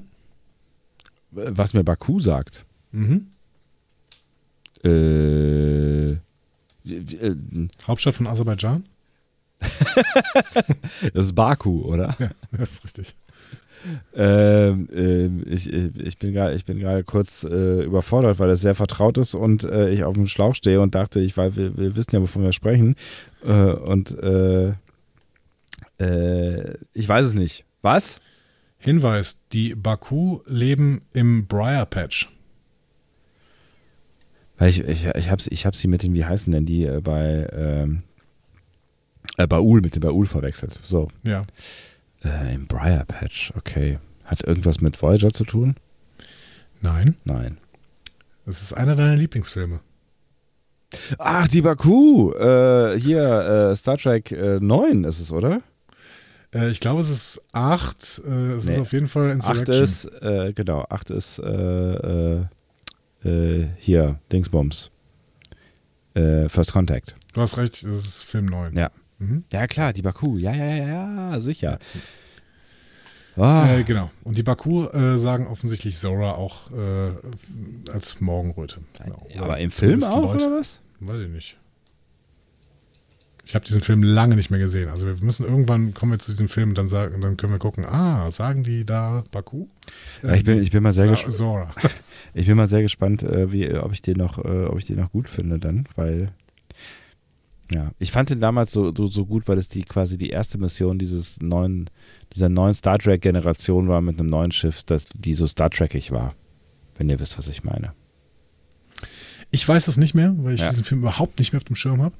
Ähm, aber ich freue mich, äh, ihn 2025 mit dir äh, zu schauen. Das wird schön, ja. Ähm, so, Zora bemerkt, dass sich durch das Spiel wirklich besser fo fokussieren kann. Achso, übrigens, äh, genau, äh, Gray hat den Namen gewählt, weil er cool klingt. Ähm, Ja. genau, und Zora sagt jetzt, 83% ihrer Low-Priority-Prozesse sind jetzt wieder im Hintergrund. Ähm, deswegen bemerkt sie durch die Sensoren etwas an der Außenseite des Rumpfs. Und Gray sagt, äh, okay, dann, äh, wie wär's, sag das doch mal Burnham? Ja. So. Ne? Ähm, und diese kleine Episode ist exakt das, was in TNG in A Matter of Honor passiert ist. Da gab es äh, den Benziten, erinnerst du dich? Da gab es einen Benzit-Austauschoffizier, Menten. Ja, da, da klingelt irgendwie was. Ja. Ähm, Aber ich der weiß hat, nicht, ja. Machen wir der hat so eine Substanz am Rumpf eines klingonischen Schiffes äh, gefunden Mhm. und dann beschlossen, ja, das melde ich nicht, muss ich erst vollständig analysieren. Und äh, dadurch hat das klingonische Schiff einen Rumpfbruch erlitten. Ja, das ist ja irgendwie nicht mehr so richtig. Aber gut. Ja, exakt das passiert auch hier. Ne? Burnham wird das zwar gesagt, aber zu spät. Äh, Sie schickt Pollard an die Stelle. Pollard findet einen Rumpfbruch. Äh, und ein Ensign namens Cortez versucht zwar noch das Ding zu reparieren, aber es ist zu spät. Zora muss ein Notkraftfeld initiieren und Cortez wird in die Leere gesaugt. Ups. Schade. Ja, aber offensichtlich wird man noch in die Leere gesaugt, auch in dieser Leere. Ne? Ja, gut. Aber das ist äh, das Vakuum saugt, oder? Hm. Hm. Ja, ja. ja. Das hat wahrscheinlich was einfach mit dem Druck in, in äh, dem Schiff zu tun. Ne? Genau. Ja, ja Zora ist äh, untröstlich. Äh, Gray versucht jetzt zu trösten, ne? ähm, aber Zora macht sich starke Vorwürfe. Und dann checkt Gray, was da eigentlich gerade passiert ist. Ne? Moment mal, Moment mal, du hast es auf der Außenhülle gespürt? Also gibt's da draußen was? Mhm. Und dann läuft Gray erstmal los zur Brücke. Er beamt sich nicht, sondern äh, er läuft Genau. durchs ganze Schiff. Äh, der muss auch persönlich kommen. Ich meine, er hätte ja auch einfach irgendwie auf irgendeinen Knopf drücken können, die es da überall gibt und sagen können, hier, Michael, übrigens mal wichtige Informationen. Oder gibt es da keine aber Durchwahl? Gray wollte halt auch mal auf die Brücke. Ja, ich, das Gefühl hatte ich auch so, ne? Der musste jetzt halt mal eben auf die Brücke. Ich habe mich gefragt, warum gibt es eigentlich noch Turbolifte? Wenn man eh beamen kann. Ergibt das Sinn? Nee. Ja, eben. Die haben immer diese, diese Mini-Transporter und müssten eigentlich einfach nur die ganze Zeit darum beamen. Naja, für Bones halt, ne? Ja. Dann würde ich eher noch ein paar Treppen einbauen oder so. Weil wenn alles ausfällt, dann kannst du zumindest die Treppe laufen. Stimmt. Gut. Aber stell mal Wir vor, gehen schon wenn- mal auf die Brücke. wie hoch dieses Treppenhaus wäre, wenn man daran denkt, wie groß diese Turboliftschächte, aber egal, lassen wir das. Naja. Wir gehen nochmal auf die Brücke. Ja. Äh, bevor äh, Grader ankommt. Da gehen langsam die Optionen aus. Ne? Die Mhm. Schilde halten vielleicht noch 20 Minuten. Ähm, sagt Obo, hm, ist schwierig. Ne? Ähm, aber dann kommt Gray an und äh, erzählt auf der Brücke, dass er Zora mit dem Spiel therapiert hat. Und alle so, ähm, What? okay. Du redest gerade von unserem Computer? Ne? Ja, und dann zeigt sich Zora auch als Holoscreen. Ach, so siehst du aus. Ja, und jetzt wissen wir auch, was wir seit dieser Staffel im Vorspann gesehen haben, wenn wir diese Hüllkurven sehen. Stimmt, ja, genau. Stimmt. Ne, da ist Zora ah, das ist mir noch gar nicht, das, das habe ich noch gar nicht zusammengesetzt. Ja. Und du meintest ja, du hast immer mehr Zweifel, ob es wirklich auf Calypso hinsteuert, ne? Ähm, diese Wellenform im holographischen Kreis, das ist schon relativ nah dran an dem, was wir in Calypso sehen von Zora. Ja. Ja, okay, ich, ich revidiere die, äh, die Aussage. Ich, ähm, ich bin mir nicht sicher, ob es im Guten auf Calypso zusteuert. Also, wenn du weißt, was ich meine. Nee, das weiß ich nicht, was du meinst. Das Also- musst du mir erklären. Ich meine, es wird ja natürlich einen ganz, einen ganz anderen, äh, Calypso wird einen ganz anderen äh, Anstrich bekommen, wenn wir irgendwann erfahren werden, dass Zora äh, der Auslöser für was auch immer ist. Eine, vielleicht auch für das Auslöschen der Crew oder sowas. Mhm. Vielleicht ist die Crew auch die ganze Zeit noch im Musterpuffer oder im Transporterpuffer. Stimmt. Naja. Ja, ob es im Guten. Also ich zweifle ja sowieso die ganze Zeit daran, dass Zora äh, gut ist. Auch bei Calypso. Ja, stell dir mal vor, das ist, das ist ein psychopathischer Computer, der vielleicht das Universum zerstört hat. Maybe Baby. Aber ich finde, ja, obwohl diese Episode geht eigentlich in eine andere Richtung. Ja. Deswegen da müssen wir gleich mal, müssen wir gleich mal drüber, äh, drüber gucken. Ja, ja, ja, ja und ja. Zora äh, erklärt auf jeden Fall, dass sie durch den Fokus auf die Sensoren jetzt in der Lage war, Mikrovarianzen zu bemerken. Äh, damit ist Sarus Plan jetzt ein Signal in die Leere schicken als Leuchtfeuer, um damit Messwerten rauszukommen. Ähm, und Zora sagt, ja, ob ich das kann, ich weiß es nicht, ich weiß es einfach nicht. Und Burnham sagt so, Gray, du in meinen Ready Room, Zora, du schaltest dich auch dazu, los geht's. so. ähm, Währenddessen haben wir aber erstmal eine weitere Episode von Book und seinem Vater in der Krankenstation. Kurzform. Der Vater hasst alles, was Book isst und tut. Ähm, Book verteidigt sich äh, und auch seine Liebe zu Burnham, die der Vater für schädlich hält. Schön hat er das gesagt, finde ich. Ja. Ja. Unabhängig davon, ich fand diese Szenen ein bisschen schwierig, haben mir nicht so gut gefallen. Aber das, was man da rausnehmen kann. Ne? Ähm, Quajon ist also eine Kultur der Blutrache gewesen, wenn ich das richtig verstanden habe. Ne? Ja. Weil der Vater sagt ja auch extra Blood for Blood, ne? Und wenn irgendwie äh, Leute gestorben sind, dann musst du jetzt auch Leute sterben lassen. Passt nicht so richtig in dieses blumige Gefühl, was ich bisher von dieser äh, Zivilisation hatte, ne? Ja, wobei ähm, Kahim war ja auch ein bisschen problematisch, glaube ich, als Figur. Ne? Ja.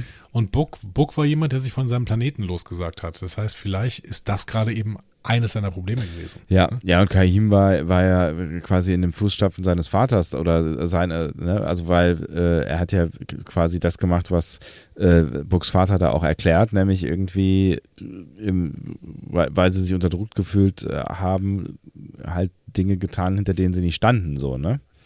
Mhm, Oder genau. unter Druck, Druck waren, ich will, ne? Wie auch immer. Der Vater ermutigt Book jetzt dazu, diese Tradition fortzusetzen. Ne?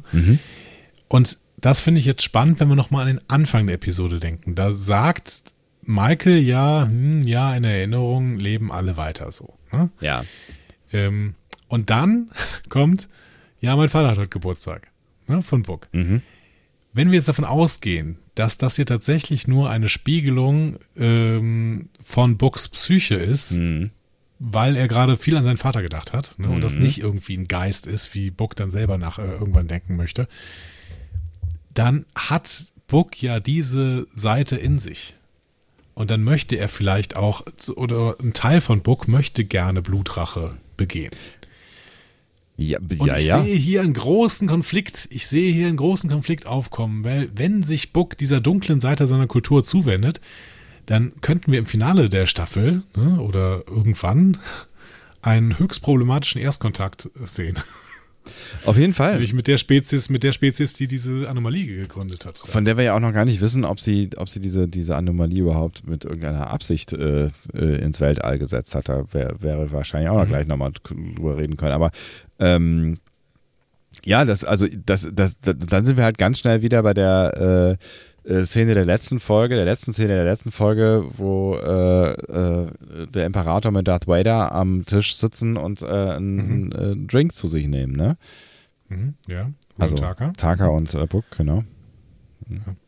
Ja, und das ist so ein bisschen das, was diese äh, Staffel uns bis jetzt offensichtlich erzählen möchte. Ich habe auch gerade das Gefühl, dass wir ähm, herausfinden werden, dass das irgendwer unabsichtlich gemacht hat. Ne? Ja. Ähm, oder weil er anders funktioniert oder so. Ja. Ne? Diese, diese Spezies von außerhalb der Barrier. Und dass wir dann einen Erstkontakt sehen und Book ähm, Verkackt. dann austickt. Ja. Ja. Und vielleicht böse wird. Wer weiß. Ja, wobei, keine Ahnung. Ich glaube schon, dass es Das, das. wäre irgendwo ja. nachvollziehbar. Es wäre total nachvollziehbar. Ich meine, es hätte natürlich auch das Potenzial, dass er irgendwann wieder zurückkehren könnte und Michael ihn äh, bekehren könnte vom Bösen, so, ne?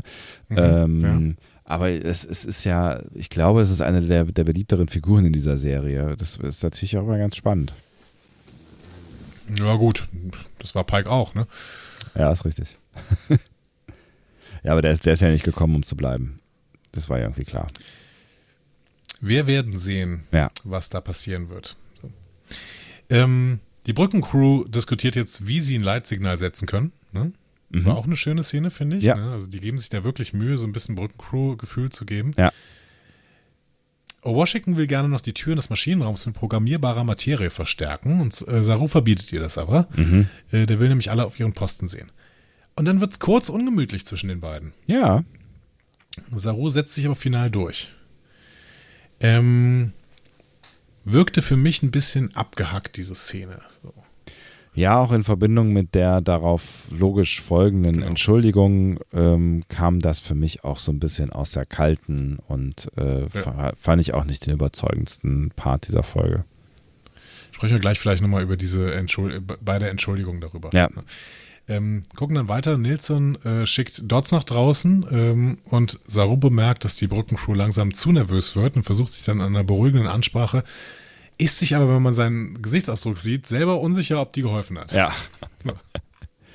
ja, mein Gott, aber man muss versuchen, ne? Bei Zora auf jeden Fall nicht. Die ist jetzt in einem Besprechungsraum mit, ähm, mit Burnham und Gray. Und ähm, sie drückt ihre Unsicherheit aus, ne? Ähm, und ich finde es eigentlich schön. Ich weiß, es gab es wieder so ein bisschen Ärger auch im Internet. Äh, Ihr seid auch noch der Computergefühle. Ich finde die Geschichte, die hier erzählt wird, eigentlich eine schöne. Wir haben es mit einer unglaublichen Intelligenz zu tun, die Ja. aber noch keine besondere emotionale Intelligenz besitzt. Ja. Ne? Einfach, weil die Emotionen sehr, sehr frisch im System sind. Ne? Und damit haben wir im Prinzip das Äquivalent zum dümmlich lachenden Data. Ja, irgendwie schon, auf jeden Fall. Ja. Und in, Oder zum äh, Data, ja. ja. Nee, nee, nee, machen wir weiter. Oder zum Data, der in Generations anfängt, den Emotionschips zu benutzen Ja. Und äh, dann äh, mehr oder weniger zusammenbricht und Picard muss den irgendwie wieder aufpäppeln. Ja. So wie Burnham das hier jetzt auch mit Zora macht. Ja. Ja, ja, die, die Beherrschung von Emotionen, also der Umgang mit Emotionen, das ist äh, auf jeden Fall, äh, ne, das, das, das muss halt äh, gelernt sein, so, ne? Und äh, das finde ich auch ziemlich spannend ähm, erzählt und ich, find, ich bin eh irgendwie sehr gespannt, was, wo uns das hier alles hinführt. Ich hätte allerdings an Michaels Stelle äh, schon mal vorsichtig in der Schublade geguckt, ob die Windows-Installationsdisketten noch am Start sind, weil äh, also, äh, ne, ich wäre, ich wär, also einmal neu starten oder einmal kurz ein System äh, neu aufsetzen wäre vielleicht in so einer Situation äh, die safere Variante gewesen, als auf eine instabile Emotion zu hoffen. Äh, naja, also ich fand es ein bisschen wackelig irgendwie. Ja. Ja, du kannst also ne, nicht, also du kannst natürlich auch keine, keine offensichtlich vielleicht sich im Entstehen befindende Lebensform, äh, ne, aber es ist es ist alles. Genau, erst, es ist, erstens, geht, ja. mhm. erstens geht das nicht und zweitens dauert das extrem lange, wie wir in der, äh, im Finale der zweiten Staffel erlebt haben, als äh, die äh, Sphärendaten da kurz kopiert werden sollten oder sowas. Ja, ja. Die wurden doch, die wurden auf den Anzug kopiert. Das hat doch irgendwie 45 Minuten gedauert. Ja, stimmt. Also. ja. Die haben sie halt gerade nicht. Ja, good point. Äh, wir sprechen über die zweite Staffel. Burnham erzählt äh, Zora die Geschichte vom Klingonenangriff auf ihre Eltern, bei dem sie sich im Schrank versteckt hat. Mhm. Ähm, und nachdem sie sich ewig Vorwürfe gemacht hat. Und der Punkt sei, laut Burnham, es gibt Dinge, die außerhalb unserer Kontrolle liegen, auch für einen Supercomputer, und dafür sollte man sich nicht schuldig fühlen. Natürlich ja. eine bittere Erkenntnis für so einen Supercomputer, kann ich mir vorstellen. Schon. Ja. ja. Ähm, ich finde es spannend, dass Michael das wirklich nicht zum ersten Mal erzählt. Mhm. Sie hat das in der ersten Staffel schon Ash Tyler erzählt, mhm. weil der sich ja auch schuldig gefühlt hat irgendwie ja. über Sachen, die er nicht kontrollieren konnte. Und ähm, das Ganze haben wir dann auch noch gesehen in Perpetual Infinity, übrigens auch eine Episode, bei der Schulz mitgeschrieben hat, ne? Mhm. Brandon Schulz. So. Ähm, ja, Zora ist das, für Zora ist das erstmal an dieser Stelle überzeugend. Es wird nachher wieder ein bisschen kritischer werden, aber für sie ist es jetzt erstmal überzeugend und sie sagt nun gut, dann verfolge ich dieses Signal, um die Discovery hier irgendwie rauszubringen. So. Für Burnham geht es aber sofort weiter. Sie wird nämlich jetzt in die Krankenstation gerufen. Mhm. Ähm, gute Nachrichten, die Halluzinationen von Book werden in der nächsten Stunde nachlassen, aber die Partikel in seinem Hirn, die haben uns jetzt was verraten. Die stammen nämlich tatsächlich von der Galactic Barrier. Hm. Und damit stammt auch die DMA von außerhalb der Galactic Barrier, ist zumindest die Arbeitshypothese. Mhm. So, die Galactic Barrier. Was weißt du darum, äh, darüber? Äh, ehrlich gesagt nicht so richtig viel. Also du hast mir eben schon erzählt, dass, dass äh, äh, sie in ähm, einigen alten Folgen schon mal vorgekommen ist, unter anderem irgendwo in Voyager. Die Galactic Barrier? Nicht? Hm, wüsste ich jetzt nicht, dass die. Nee, ich glaube, da habe ich über was anderes geredet. Ähm, die Galactic Barrier kommt schon im zweiten Pilotfilm vor, in Where No Man Has Gone Before. Ach was. Es ist nämlich so eine Erfindung. Also mhm. alles, was wir in Star Trek sehen, spielt im Prinzip in der Milchstraße. Ne? Also in unserer Galaxie. Mhm. Die in vier Quadranten aufgeteilt sind, so. Ach so, jetzt habe jetzt jetzt bin ich okay, jetzt habe ich gecheckt. Ja, ja, genau. Missverständnis. Ja. Rund rund um die Milchstraße ist laut Star Trek, also laut TOS, ja. bei No Man Has Gone Before, die Galactic Barrier. Das ist irgendwas, ja, irgendwie akkretierte Materie rund um die Galaxie. Whatever, ja. Ähm, und es gibt so ein paar Folgen, in denen wir Verweise auf etwas bekommen, was außerhalb dieser Barriere liegen könnte. Wir mhm. kennen tatsächlich sogar ein paar Spezies. Äh, zum Beispiel den Denevan Neuralparasiten aus Operation Annihilate. Mhm. Der kommt wohl von außerhalb der Galaxie. Mhm. Oder in Catspore wird gesagt, äh, es gibt alte. The Old. Mhm. Die irgendwie von außerhalb der Galaxie kommen. Ähm, da, diese Old haben auch noch so ein paar Diener, die heißen Onotit-Lebensformen, auch die natürlich außerhalb von der Galaxie. In The Doomsday Machine gibt es den, äh, so eine Weltuntergangsmaschine, ne? mhm. Ein, den Planetenkiller. Mhm. Der kommt auch von außerhalb der Galaxie. Ähm, die Calvins in der Episode bei Any Other Name, die kommen auch von außerhalb der Galaxie. Dann gibt es noch so eine Weltraumamöbe mhm. ähm, in The Immunity Syndrom. Alles TOS. Mhm. Ähm, The Makers, das sind äh, die Schöpfer der Androiden aus iMud, also eine MUD-Folge, mhm. ne, wieder mit Androiden. Mhm. Äh, da sind die Makers auch von außerhalb der Galaxie. Und da sind wir tatsächlich bei, ähm, bei Voyager. Äh, der Caretaker und die Nassin ne, sind ah, auch ja. tatsächlich von außerhalb mhm. der Galaxie. Mhm. Ja. Ähm, aber Ruan Taka hat ja schon gesagt, die sind es nicht. Mhm. Ähm, ich finde das eigentlich ganz spannend wir haben ja auch in Picard schon irgendwie diese komische, ähm, ja, diese komischen Wesen von außerhalb der Dimension von einer anderen Dimension gehabt. Ja, ne? Die können ja. natürlich auch außerhalb der Galaxie kommen. Ne? Der Reisende kann auch äh, durch verschiedenste Galaxien reisen und sowas. Ne? Also es gibt so ein paar Versuche immer von, von Star Trek auch mal einen Blick nach außen zu werfen, Mhm. aber grundsätzlich ist es natürlich ganz gut für ein Drehbuch, dass es irgendwie nur eine Galaxie gibt so und alles andere liegt außerhalb von einer großen Barriere, Ja, so, durch ja, die ja. man nicht durch kann. Bin ich, finde ich sehr, sehr mutig, dass Discovery jetzt hier sagt, okay, wir können außerhalb dieser Galaxie irgendwas finden. Mhm. Weil damit hast du natürlich dann nicht nur unendliche Möglichkeiten durch die Zukunft, sondern auch unendliche Möglichkeiten dadurch, dass du nicht nur unsere Galaxie hast, sondern noch mehr. Aber spannend ist natürlich schon, ne? Ja, es ist spannend, Ja. aber es ist auch eine große, große Aufgabe für so ein Drehbuchschreiber in ein Team. Ja. Uh. Haben wir gerettet. Ja, aber gerade so. Ja. Gut. Für Book ist das jetzt erstmal ziemlich erschütternd. Ne? Mhm. Er sagt so, oh, ich habe gedacht, es geht um irgendeine bekannte Spezies. Tja. Ja. Schade. Ähm, die Lösung ist jetzt, da wo die meisten Partikel aus der Galactic Barrier sind, müsste eigentlich der Ausgang aus dem Riss sein. So. Ähm, und die Partikel findet man, so Adira, wenn man elektromagnetische Wellen auf 218 Kilohertz ins All schickt und guckt, wo es Ping macht. Das ist nämlich, wie Bryce sagt, die Sonarfrequenz. Wie auf U-Booten. Also. Ähm, macht Zora. Das Problem, das dauert viel zu lang. Ja. Ähm, sie werden also die Schiffe auf dem Weg äh, die Schilde auf dem Weg verlieren. Wenn sie, äh, und wenn sie dann auf die Plasmabarriere am Rand des Riss, Riffs stoßen, wird das Schiff so unfassbar heiß, dass sie alle verbrennen werden. Weil Blöd. keine Schilde. Ja. Ja. Und dann hat Burnham eine Idee. Ja, aber wir könnten ja alle in den Transporterpuffer packen. ähm, Hat die genau, und ja. äh, Zora sagt, ja, stimmt, es gibt auch Starfleet-Aufzeichnungen von Leuten, die lange im Transporterpuffer überlebt haben. Was fällt dir da ein? Ich wusste, dass du die Frage stellen wirst, aber ich habe, äh, also, ich weiß, dass es Menschen gibt, die im, äh, oder Wesen gibt, die im Transporterpuffer mal irgendwo, in, irgendwo gewesen sind, aber ich äh, weiß ich nicht mehr. Mir fiel sofort Data ein in PK. Ich weiß nicht, ob das ein Transporterpuffer war. Der war im Ich Transporterpuffer? meine aber schon. Ja. Ja, Data Ach ist so. nach Nemesis Das irgendwo stimmt. gespeichert. Ja, ja, das, stimmt. Wo, Da ja, war das ein USB-Stick oder so. Ich weiß nicht, wo man positronische Gehirne so speichern kann. Ähm, auf jeden Fall war aber äh, Scotty jahrzehntelang im Transporterpuffer. Echt? Der ist ja in TNG irgendwann wiedergekommen, in, in Relics, Ah, ja, ja, genau, stimmt. weil die den irgendwann im Transporter-Musterpuffer gefunden haben. Stimmt. So, aber hier ist ein doch ein großer, dämlicher Continuity-Fehler. Ein dämlicher vor allen Dingen, weil man den nicht gebraucht hätte, finde ich. Ja, In der letzten Folge in The Examples hat man uns doch gesagt, dass in den Transporterpuffer nur 40 Leute reinpassen. stimmt.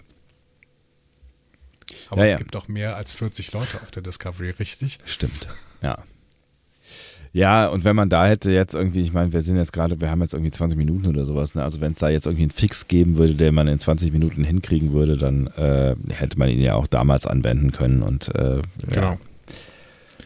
Ja, ist ein bisschen Ja, blöd. und das blöder Fehler, o- völlig ohne Not, weil das hätte man in der letzten Folge überhaupt nicht sagen müssen. ja, ja, genau.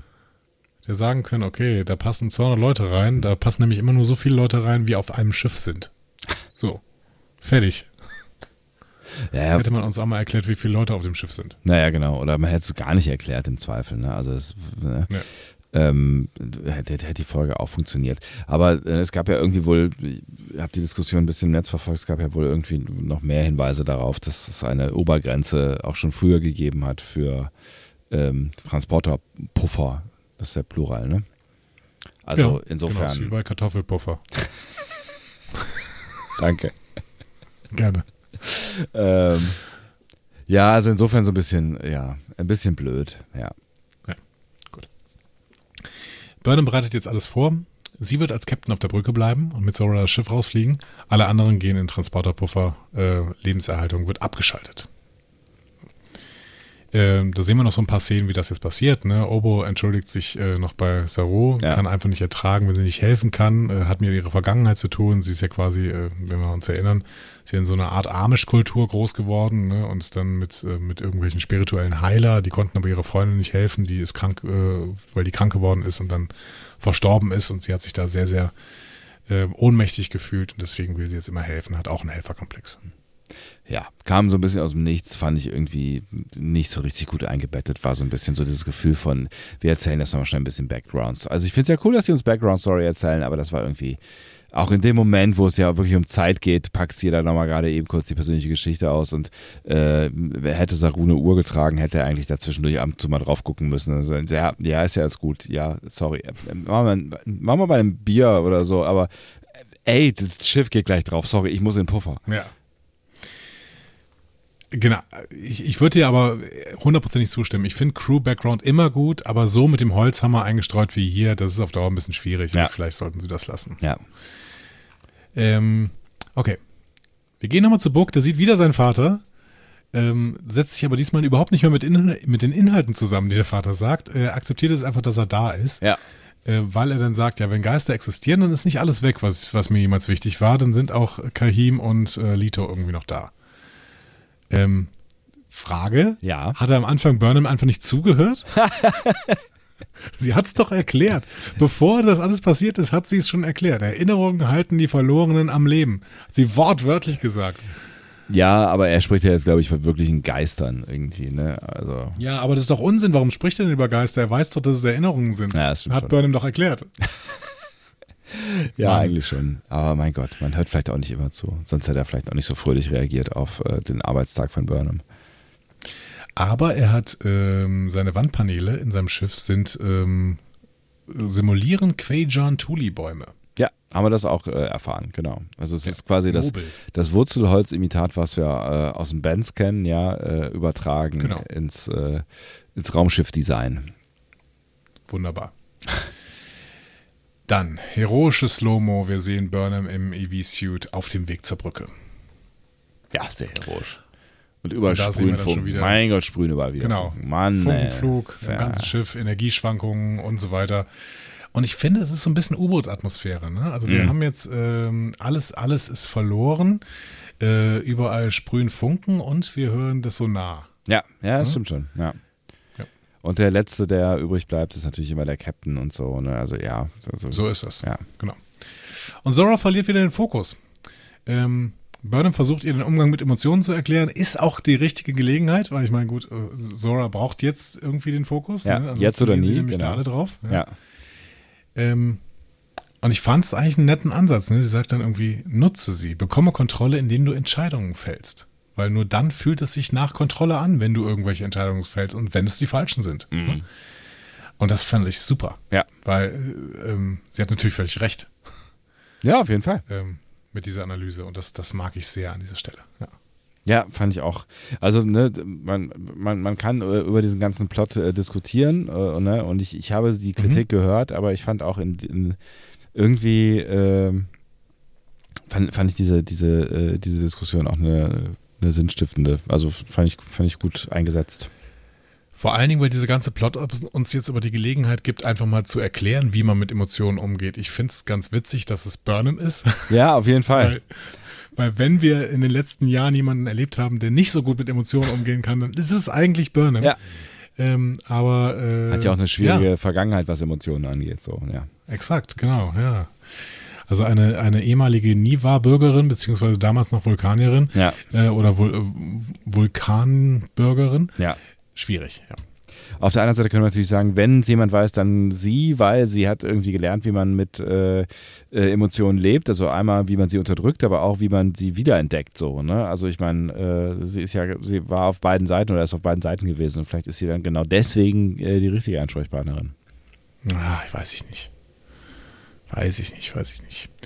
Ähm, weil sie ist ja auch noch nicht so erfahren. Ja, das, das stimmt. Naja. Dann wird es auf jeden Fall heiß. Die Hülle wird aufgelöst ähm, und wir hören da den Satz von Burnham, Mhm. äh, äh, nee, von, von Zora. Ähm, es ist wie wenn ein Teil von mir stirbt. Ja. So. Das Und sind wir bei das den, bei den wiederum- Dots, ne? Ja. Genau, das finde ich dann eine Erklärung dafür, dass der Dot so geschrien hat. Hm. Ähm, weil ein Stück von Zora damit gestorben ist.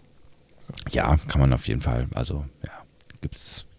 Kann, kann, ich, kann ich kaufen. Was ich, was ich mich auch, Was ich mich nur gefragt habe, ist, also jetzt setzt sie sich da irgendwie auf die Brücke, also die Burnham, in ihren Anzug, den sie braucht, weil die Lebenserwartung, äh, äh, Lebenserhaltung nicht mehr äh, funktioniert.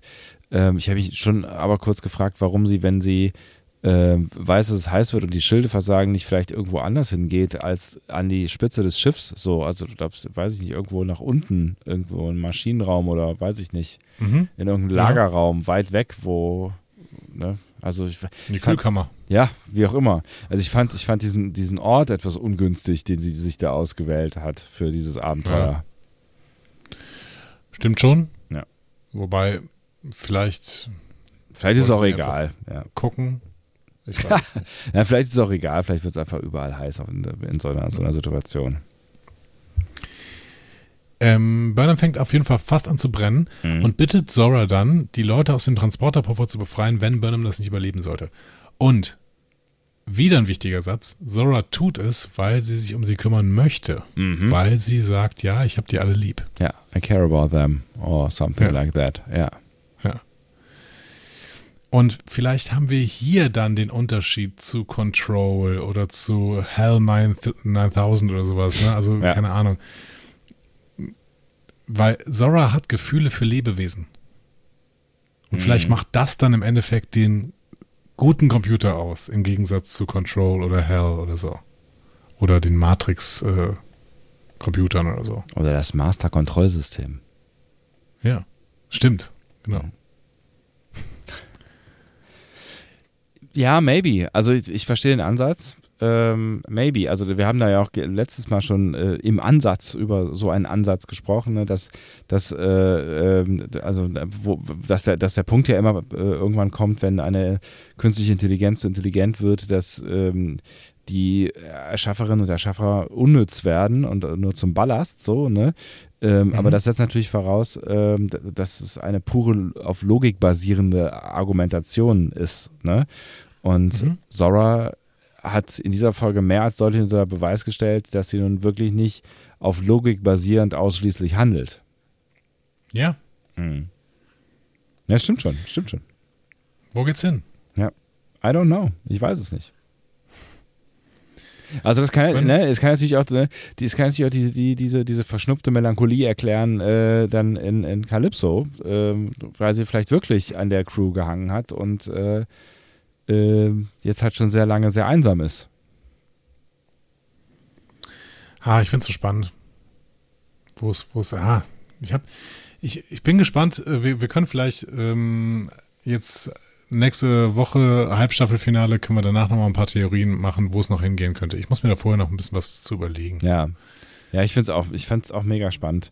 Und es ist irgendwie, ich finde es irgendwie äh, interessanter spannend als, äh, äh, als früher noch so, weil da hat man uns das, also ich meine, klar erzählt man uns das ja auch so ein bisschen mit irgendwie Cliffhanger-mäßig und so, man will wissen, wie es Mhm. weitergeht, aber es ist nicht mehr so äh, Faust aufs Augig, wie in den ersten beiden Staffeln.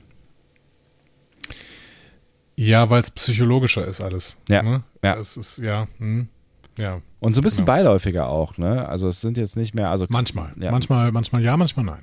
Also gerade die Zora-Geschichte, wobei sie natürlich jetzt Ja. sehr, sehr viel Raum bekommen hat hier. Aber es ist ja das erste Mal. Ähm, Burnham geht sehr schlecht. Sie schreit nach Ablenkung Mhm. und bekommt die dann tatsächlich. Zora singt Stormy Weather. Mhm.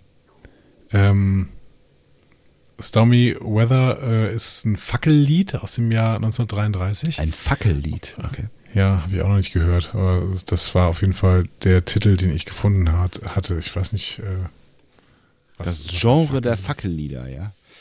Ja. Keine Ahnung. Fackellied. Sentimentales Liebeslied, typischerweise eins, in dem der Sänger eine unerwiderte oder verlorene Liebe beklagt. Entweder wenn eine Partei die Existenz der anderen nicht wahrnimmt, wenn eine Partei weitergezogen ist, oder wenn eine romantische Affäre die beeinflusst, die Beziehung beeinflusst. Der Begriff kommt von dem Sprichwort eine Fackel für jemanden tragen oder das Licht einer unerwählten Liebe in Flammen zu tragen. Ach, guck. Lindman begann die Verwendung in seinem äh, Lob für My Melancholy Baby. So, aber dieses Fackellied aus dem Jahr 33 wird in einem Musikfilm äh, benutzt, aus dem Jahr 43 mit Lena Horne in der Hauptrolle. Und Lena Horne hat 57 auch ein Album mit dem Titel Stormy Weather veröffentlicht. Warum erzähle ich dir das? Weil Lena Horne die Großmutter von Jenny Lumet ist. Ach was. Und Jenny Lumet ist Executive Producerin von Discovery. Mhm. Und äh, Tochter von Sidney Lumet, äh, der wiederum die Zwölf Geschworenen gedreht hat. Mhm. Und andere mich. Gerichtsfilme. Ja. So. Eine große Hollywood-Dynastie. Lena Horne äh, als ähm, Großmutter von Jenny Lumet, 43 in der Hauptrolle ähm, des Musikfilms, in dem wir Stormy Weather hören. Witzig. Gesungen von der Oma von Lena Horne, äh, von- Jenny Lumet, Mhm. Lena Horne. Finde ich äh, ganz schön. Ja, stimmt. Ähm, genau. So, und damit äh, kann Burnham sich tatsächlich ablenken mit diesem Song, ähm, wird dann aber irgendwann bewusstlos, weil sie einfach zu große, große Verbrennungen erleidet. Wird dann aufgeweckt von Dr. Kalber. Ähm, Saru ist auch da, der erklärt, dass alles, alle gut aus dem Musterpuffer wieder rausgekommen sind. Mhm. Und Book ist auch da, den sie dann umarmen kann. Schön. alles nochmal gut gegangen. Äh, und Discovery wird jetzt auch schnell wieder repariert. Dank probier- programmierbare Materie wird das äh, relativ gut gehen. Saru und Book reden über die Schöpfer der DMA. Mhm. Stamets Theorie ist wohl jetzt, dass ähm, über die Partikel in Books Kopf der Ursprung der DMA herausgefunden werden kann. Und Book überlegt jetzt, was er mit ihnen machen würde, wenn er sie findet. Hm? Tja, Wut als Ratgeber. Ja. Immer schlecht. Saru sagt dann auch, ja, ich habe auch Wut gegenüber den Baul ähm, und trotzdem sitze ich jetzt mit ihnen im Rat. Ne? Und Mhm. zwar mit Fokus. Und zwar nicht äh, Fokus auf die Wut, sondern auf was anderes. Ja. Also auch hier dasselbe Thema wie ähm, mit wie mit Zora. Ne? Mhm. Es geht darum, den richtigen Fokus zu setzen an der richtigen Stelle. Mhm. Die Frage ist, kann Book das auch? Ja, ich bin sehr gespannt. Aber ne, das Thema ist äh, mehr als offen. Also Ja, das hat man uns in diesen absolut. zwei, äh, diesen letzten beiden Folgen sehr unterstrichen hier. Ne? Und dann ähm, binden wir den Kreis wieder zu. Ne? Burnham beendet ihren äh, Lelogi Orb Erinnerungsbaum und bespricht ihn dann mit Zora. Und Zora bittet darum, ihren eigenen Baum herstellen zu können. Und Mhm. das darf sie dann auch. Ne? Und da sind, da ist die ganze Crew drin, inklusive Tilly, ähm, Ja. Die auch da abgebildet ist. Ja. Genau. Und Burnham sagt, wunderschön, liebe Zora. Und damit geht diese Folge zu Ende. Verrückt. Was sagst du? Ähm, mal abgesehen davon, dass die Mission ziemlicher Schwachsinn gewesen ist und dass die Erkenntnis aus dieser Folge unterm Strich eigentlich nur heißt, äh, das, was auch immer da passiert ist, ist äh, außerhalb unserer Galaxie äh, entstanden oder von irgendwem außerhalb unserer Galaxie äh, erschaffen worden. Also das hätte man natürlich auch auf multiple andere Wege äh, erzählen können. Ne? Also in Bezug auf die Haupthandlung meinst du jetzt, ja. Ja, genau. So, also ich meine, das ist ja irgendwie die, die, die größte Erkenntnis so auf der Faktenebene, die dabei herausgekommen ist. Ähm, hat man die Folge trotz ihrer äh, äh, kleinen Schwächen, Schwächen, Schwächen hier und da und Schwächen. Schwächen hier und da äh, und äh, wie gesagt, mal abgesehen davon, dass, dass, dass der, der Grundplot eigentlich Quatsch ist, ähm, wirklich sehr gut gefallen. Also ich fand sie wahnsinnig gut äh, inszeniert und fand die, die, fand die Dialoge alle toll und die Geschichten, die erzählt äh, worden sind, haben mir, haben mir gut gefallen. Ich mochte das Crew-Gefühl. Ähm, äh, ich, ich mochte die, ich mochte die, die, die Grey-Geschichte, dass der äh, da mal so ein bisschen ähm, präsent, präsenter sein äh, durfte. Ähm, ich finde die Zora-Geschichte wirklich spannend, ne? Und es hat mich, Mhm. an, hat mich an vieles äh, erinnert. Ne? Also ich mag, mag ja eh Filme, die so ein bisschen mit künstlicher Intelligenz ähm, äh, spielen und auch mit den Möglichkeiten, die künstliche Intelligenz möglicherweise irgendwann mal haben wird oder vielleicht auch in gar nicht mehr allzu, allzu äh, weiter Zukunft. Ne? Und äh, mhm. hier so quasi eine Geburt einer solchen künstlichen Intelligenz äh, beizuwohnen, das finde ich echt irgendwie ganz, echt ganz nice. So, äh, keine Ahnung, wo, wo, es hinführt und ob es jetzt einfach nur das längste Crewmitglied wird oder ob es äh, dann doch noch irgendwie ein bisschen deeper wird oder äh, da irgendeine Änderung äh, passieren wird, die, die wir so nicht erwarten. Aber ich finde es auf jeden Fall jetzt erstmal spannend. Musste auch hier an diesen, ähm, äh, an diesen Liebesfilm äh, denken. Wie heißt der denn noch gleich? Her. Mhm. Ne? Hast, du den, hast du den mal gesehen? Nee, nee, aber du hast mir öfter schon davon erzählt. Genau, ja. äh, deswegen, äh, ich kontrolliere nochmal. Äh, guck ihn mal an, da geht es ja auch um eine künstliche Intelligenz. Ähm, ja. Ähm, und Jack und Phoenix, der sich in sie verliebt, ne? Genau. Und äh, irgendwie ist, ne, also dieses Interagieren mit, mit künstlichen Intelligenzen, die Gefühle ähm, reproduzieren oder vielleicht empfinden oder wie auch immer man das sagen möchte, ähm, können, das, ich finde, das macht, das, das hat super viel Potenzial, auch, auch Storytelling-mäßig. Mhm. Und äh, in, in dem Fall äh, oder bei, bei Her kann man sich ja dann im Zweifel auch noch äh, fragen, was die Intentionen äh, sind dieser, dieser künstlichen Intelligenz und die die, da, die Frage stelle ich mir jetzt gerade noch gar nicht so sehr bei Zora, weil äh, ich ihr jetzt gerade erstmal abkaufe, dass sie vielleicht wirklich gerade laufen lernt. Aber ähm, was so perspektivisch ihre Intentionen sind, weil sie kann ja jetzt welche haben, ist natürlich echt eine, mhm. eine wirklich äh, spannende Frage. Ähm, ich rede viel zu viel. Unterm Strich äh, hat mir diese, also sie war jetzt nicht die, die äh, Überfliegerfolge wie die letzte, die fand ich schon ziemlich, ziemlich cool, aber auch gerade in Verbindung mit, mit der letzten Folge, also so das, was so, was so in der letzten und in dieser Folge passiert ist, wenn man es zusammennehmen würde als ein Film, ähm, ich würde ihn sehr gerne angucken. Also es ist, es ist äh, ich finde das, find das gerade sehr, sehr cool, was da passiert. Auch wenn ja eigentlich nichts passiert ist, aber gerade was, was das Character Building angeht, was Book angeht, äh, was Sora angeht, auch was, äh, ich fand Michael hat auch wieder eine gute Figur gemacht, bis auf ein bisschen hier und da vielleicht zu viel äh, Cheese, aber ähm, I like. Ich, äh, mhm. ich war da gerne unterwegs. Als, auch als Verlängerung der letzten Folge so. Mhm. Ich kann eine Star Trek-Folge nicht äh, nieder. äh, niederreden, weil die Mission, die im Zentrum steht, unsinnig ist. Das, ja. ähm, das ist doch Unsinn. Das ist totaler Unsinn. Das ist halt das, das ne, vor allen Dingen, weil wir diese, diese, diese Episode quasi äh, so oder so ähnlich schon 150 Mal gesehen haben. Also vielleicht eben, jetzt eben, ne, genau. nicht, nicht, nicht mit einer Lehre, aber genau das, genau das passiert. Sie fliegen irgendwo rein, kommen irgendwo nicht raus und also so, haben wir schon 150 Mal gesehen. Genau. Und auch, auch meistens nicht besonders gut erklärt, warum sie das im Endeffekt machen. Ja. Whatever. So. Ähm, das bringt einfach nicht so viel, mir das jetzt da niederzureden. Es war nicht die beste Episode der Staffel, die haben wir in der letzten Woche gesehen, aber es war auch nicht die schlechteste Episode der Staffel. Ich habe hier, eine, ich habe hier sehr viel Spaß gehabt, vor allen Dingen in der Haupthandlung. Ich äh, liebe das tatsächlich, wie hier mit, wie hier psychologisch gearbeitet wird, wie hier Emotionen ergründet werden und sowas. Ja. Ähm, die äh, Nebenstoryline mit Book war mir ein bisschen, die fand ich einfach nicht so spannend irgendwie. Hat aber auch nicht so viel Raum, deswegen fand ich es irgendwie nicht nee, so genau. dramatisch. Das, was rauskam, war gut. Äh, ja. Ich fand die Szenen aber jetzt irgendwie nicht so spannend mit, mit dem Vater, weil der Vater, der hatte seinen Punkt im Prinzip nach den ersten zwei Sätzen gemacht und ja. dann habe ich gedacht, okay, ja gut, und äh, warum zeigt ihr mir das jetzt dreimal im Endeffekt dasselbe? Ja. Beim letzten Mal hat, hat äh, ja selber nicht mehr darauf reagiert, was er da gesagt hat. So. Ähm, ja. genau, das fand ich ein bisschen doof.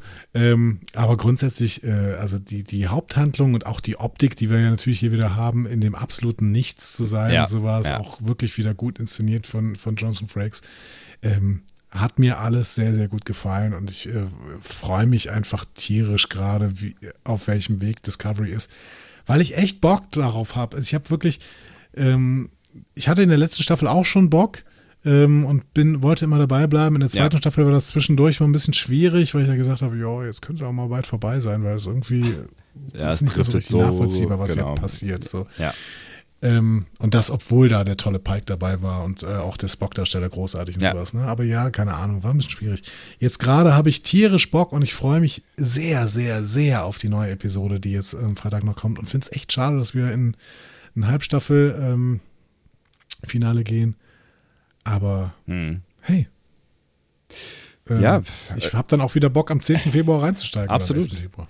Ja, ich finde auch, dass wir, dass wir irgendwie gerade, ähm, ich weiß ja, ich weiß ja noch nicht genau, wo sie Storytelling-mäßig hinwollen, so, aber wir sind irgendwie auf so einem deepen Weg unterwegs. Also es ist alles gerade, es hat so viel Tiefe bekommen, so und äh, das haben sie die ersten äh, drei, vier Folgen vorbereitet und das ernten sie jetzt so ein bisschen ab, irgendwie habe ich so das Ja. Gefühl und Genau. ähm, äh, das, das macht echt Spaß. Also es hat gerade irgendwie nochmal ein anderes Niveau bekommen in den, in den letzten zwei Folgen. Ne? Und klar, ne, auch wenn es Dinge gibt, die man kritisieren kann an dieser Folge, darum geht es aber gar nicht. Also es geht, es geht gar nicht darum, ob die Mission jetzt logisch ist, ob das mit dem Transporterpuffer logisch ist, ob das am Ende vielleicht eine Nummer zu viel Drama war, wo ich auch sagen würde, ja, come on, also ne, vielleicht hätte man es auch eine Nummer kleiner lösen können, so. Ähm, aber es war spannend anzugucken und ich finde tatsächlich, das, was mit den Charakteren da gerade passiert, das macht wahnsinnigen Spaß äh, mit, Ja. mit anzuschauen. Und das Technobabble ist krasser geworden. Ja, Also krasser in dem Sinne nicht, dass es mehr vorkommt, sondern dass es irgendwie es, es basiert mehr auf richtiger Wissenschaft. Auch wenn das alle, auch wenn das gerade so Leute, die äh, irgendwie bei TNG komplett hängen geblieben sind und dann nie mehr irgendwas weitergeguckt haben, meckern die ganze Zeit darüber, dass das irgendwie äh, alles Quatsch wäre. Und ich habe das Gefühl, nee, es ist viel weniger Quatsch als früher irgendwie. ja. Natürlich ist es irgendwo fiktionalisiert und natürlich ähm, äh, sind, äh, basiert das maximal auf Theorien oder sowas. Ähm, aber die, die arbeiten hier einerseits mit dem Star Trek Kosmos und andere, andererseits mit wirklicher Astrophysik beziehungsweise astrophysischen äh, physikalischen Theorien. Und das finde ich total spannend, weil ich gerade tierisch Bock auf Naturwissenschaften bekomme. Und wann hatte ich denn in meinem Leben schon mal Bock auf Naturwissenschaften? Da kann ich mich auch nicht Also- dran erinnern, ja. Ich, weil es das noch nicht gab. So. Und jetzt, jetzt habe ich Bock. Jetzt rede ich mit Physikern und Chemikern. Was stimmt denn da nicht? äh, DS9 hätte mich ehrlich gesagt, ihr wisst, DS9 ist meine Lieblingsserie, aber DS9 hätte mich nicht dazu gebracht, mit Biologen über Keikos äh, Planetarium da zu reden, weiß ich nicht. Vielleicht mit Politologen über äh, Ciscos Moves in den letzten Staffeln. Ja, maybe, genau. Oder mit, äh, oder mit äh, Philosophen über die ethischen ähm, Probleme, die äh, Kira so durchmachen muss. So. Ja. Ähm, alles cool, aber ähm, mit Naturwissenschaftlern, nee. Und äh, ja, ich weiß, dass da TNG einige Leute getriggert hat, irgendwie sich ähm, mit, mit äh, naturwissenschaftlichen Theorien auseinanderzusetzen. Das ist, äh, das, ja, das funktioniert ja offensichtlich auch. Ja. Aber das funktioniert hier doch noch besser. Also, ja, Ja. vielleicht geht das unter, weil es eine andere Erzählstruktur ist. Ich weiß es nicht genau. Aber ähm, ich würde dann irgendwie allen Leuten sagen, die sagen, ja, Discovery ist nicht richtig Science Fiction. Leute, dann guckt's nochmal richtig. Also irgendwas habt ihr da verpasst, habe ich das Gefühl. Ja. So. Ja. Gut, Spannend ist es. Spannend. spannend wie eh und je. Ja. Oder vielleicht auch mehr denn je. Mehr denn je. ne? Mal, mal, mal gucken, wo es, wo es uns hinführt. Ich bin wirklich, äh, ich bin wirklich sehr gespannt und freue mich darauf, wenn wir so eine Spekulatius-Folge irgendwie jetzt in, der- in unserem Void dann äh, demnächst machen. Werden wir tun. Ähm, ich wünsche jetzt äh, eine gute Nacht oder äh, einen guten Tag, wa- wann auch immer ihr diese Episode guckt. Weiß ja niemand. Weiß ich nicht. ich, nee, du weiß nicht, niemand. ne? Kein, Niemand. Schwein weiß es. Ne? Ja. Und äh, kommentiert gerne auch weiter. Das macht gerade großen Spaß, gerade bei uns im äh, Blog discoverypanel.de. Ähm, es ist, äh, entstehen gerade ganz, ganz äh, am- amüsante, interessante äh, Diskussionen.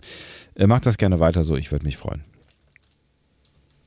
Achso, ich dachte, du drückst jetzt auf den Button. Ja, ich, du hast ja schon quasi abmoderiert, deswegen habe ich gedacht, äh, du, du hast eilig, äh, geh, geh mal schnell raus. Ich hab's nicht eilig. Nein, Nee, du, nein. Kannst ruhig, du kannst ruhig noch Button drücken, damit die Leute nochmal wissen, wo sie kommentieren können. Okay, also discoverypanel.de ist auf jeden Fall eine Möglichkeit. Ihr habt doch schon länger jetzt hier zumindest inhaltlich keine, äh, also nicht, dass andere Nachrichten nicht auch Inhalt gehabt hätten, aber so wirklich inhaltlich keine Lange, Sprache. inhaltlich, inhaltlich habt ihr lange nichts mehr Habt ihr lange, was, ist- was ist denn los da? Nein, habt ihr noch keine, lange, lange keine Sprachnachrichten mehr rübergeschickt? Macht das doch mal hier, ne?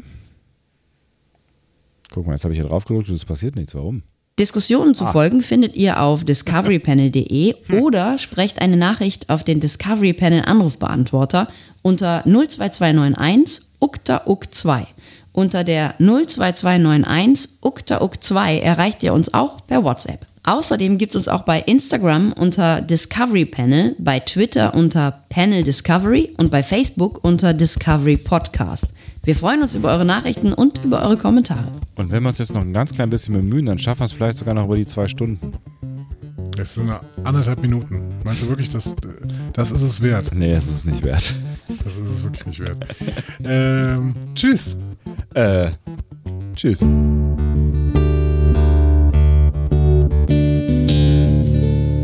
Mehr Star Trek Podcasts findet ihr auf discoverypanel.de. Discovery Panel. Discover Star Trek.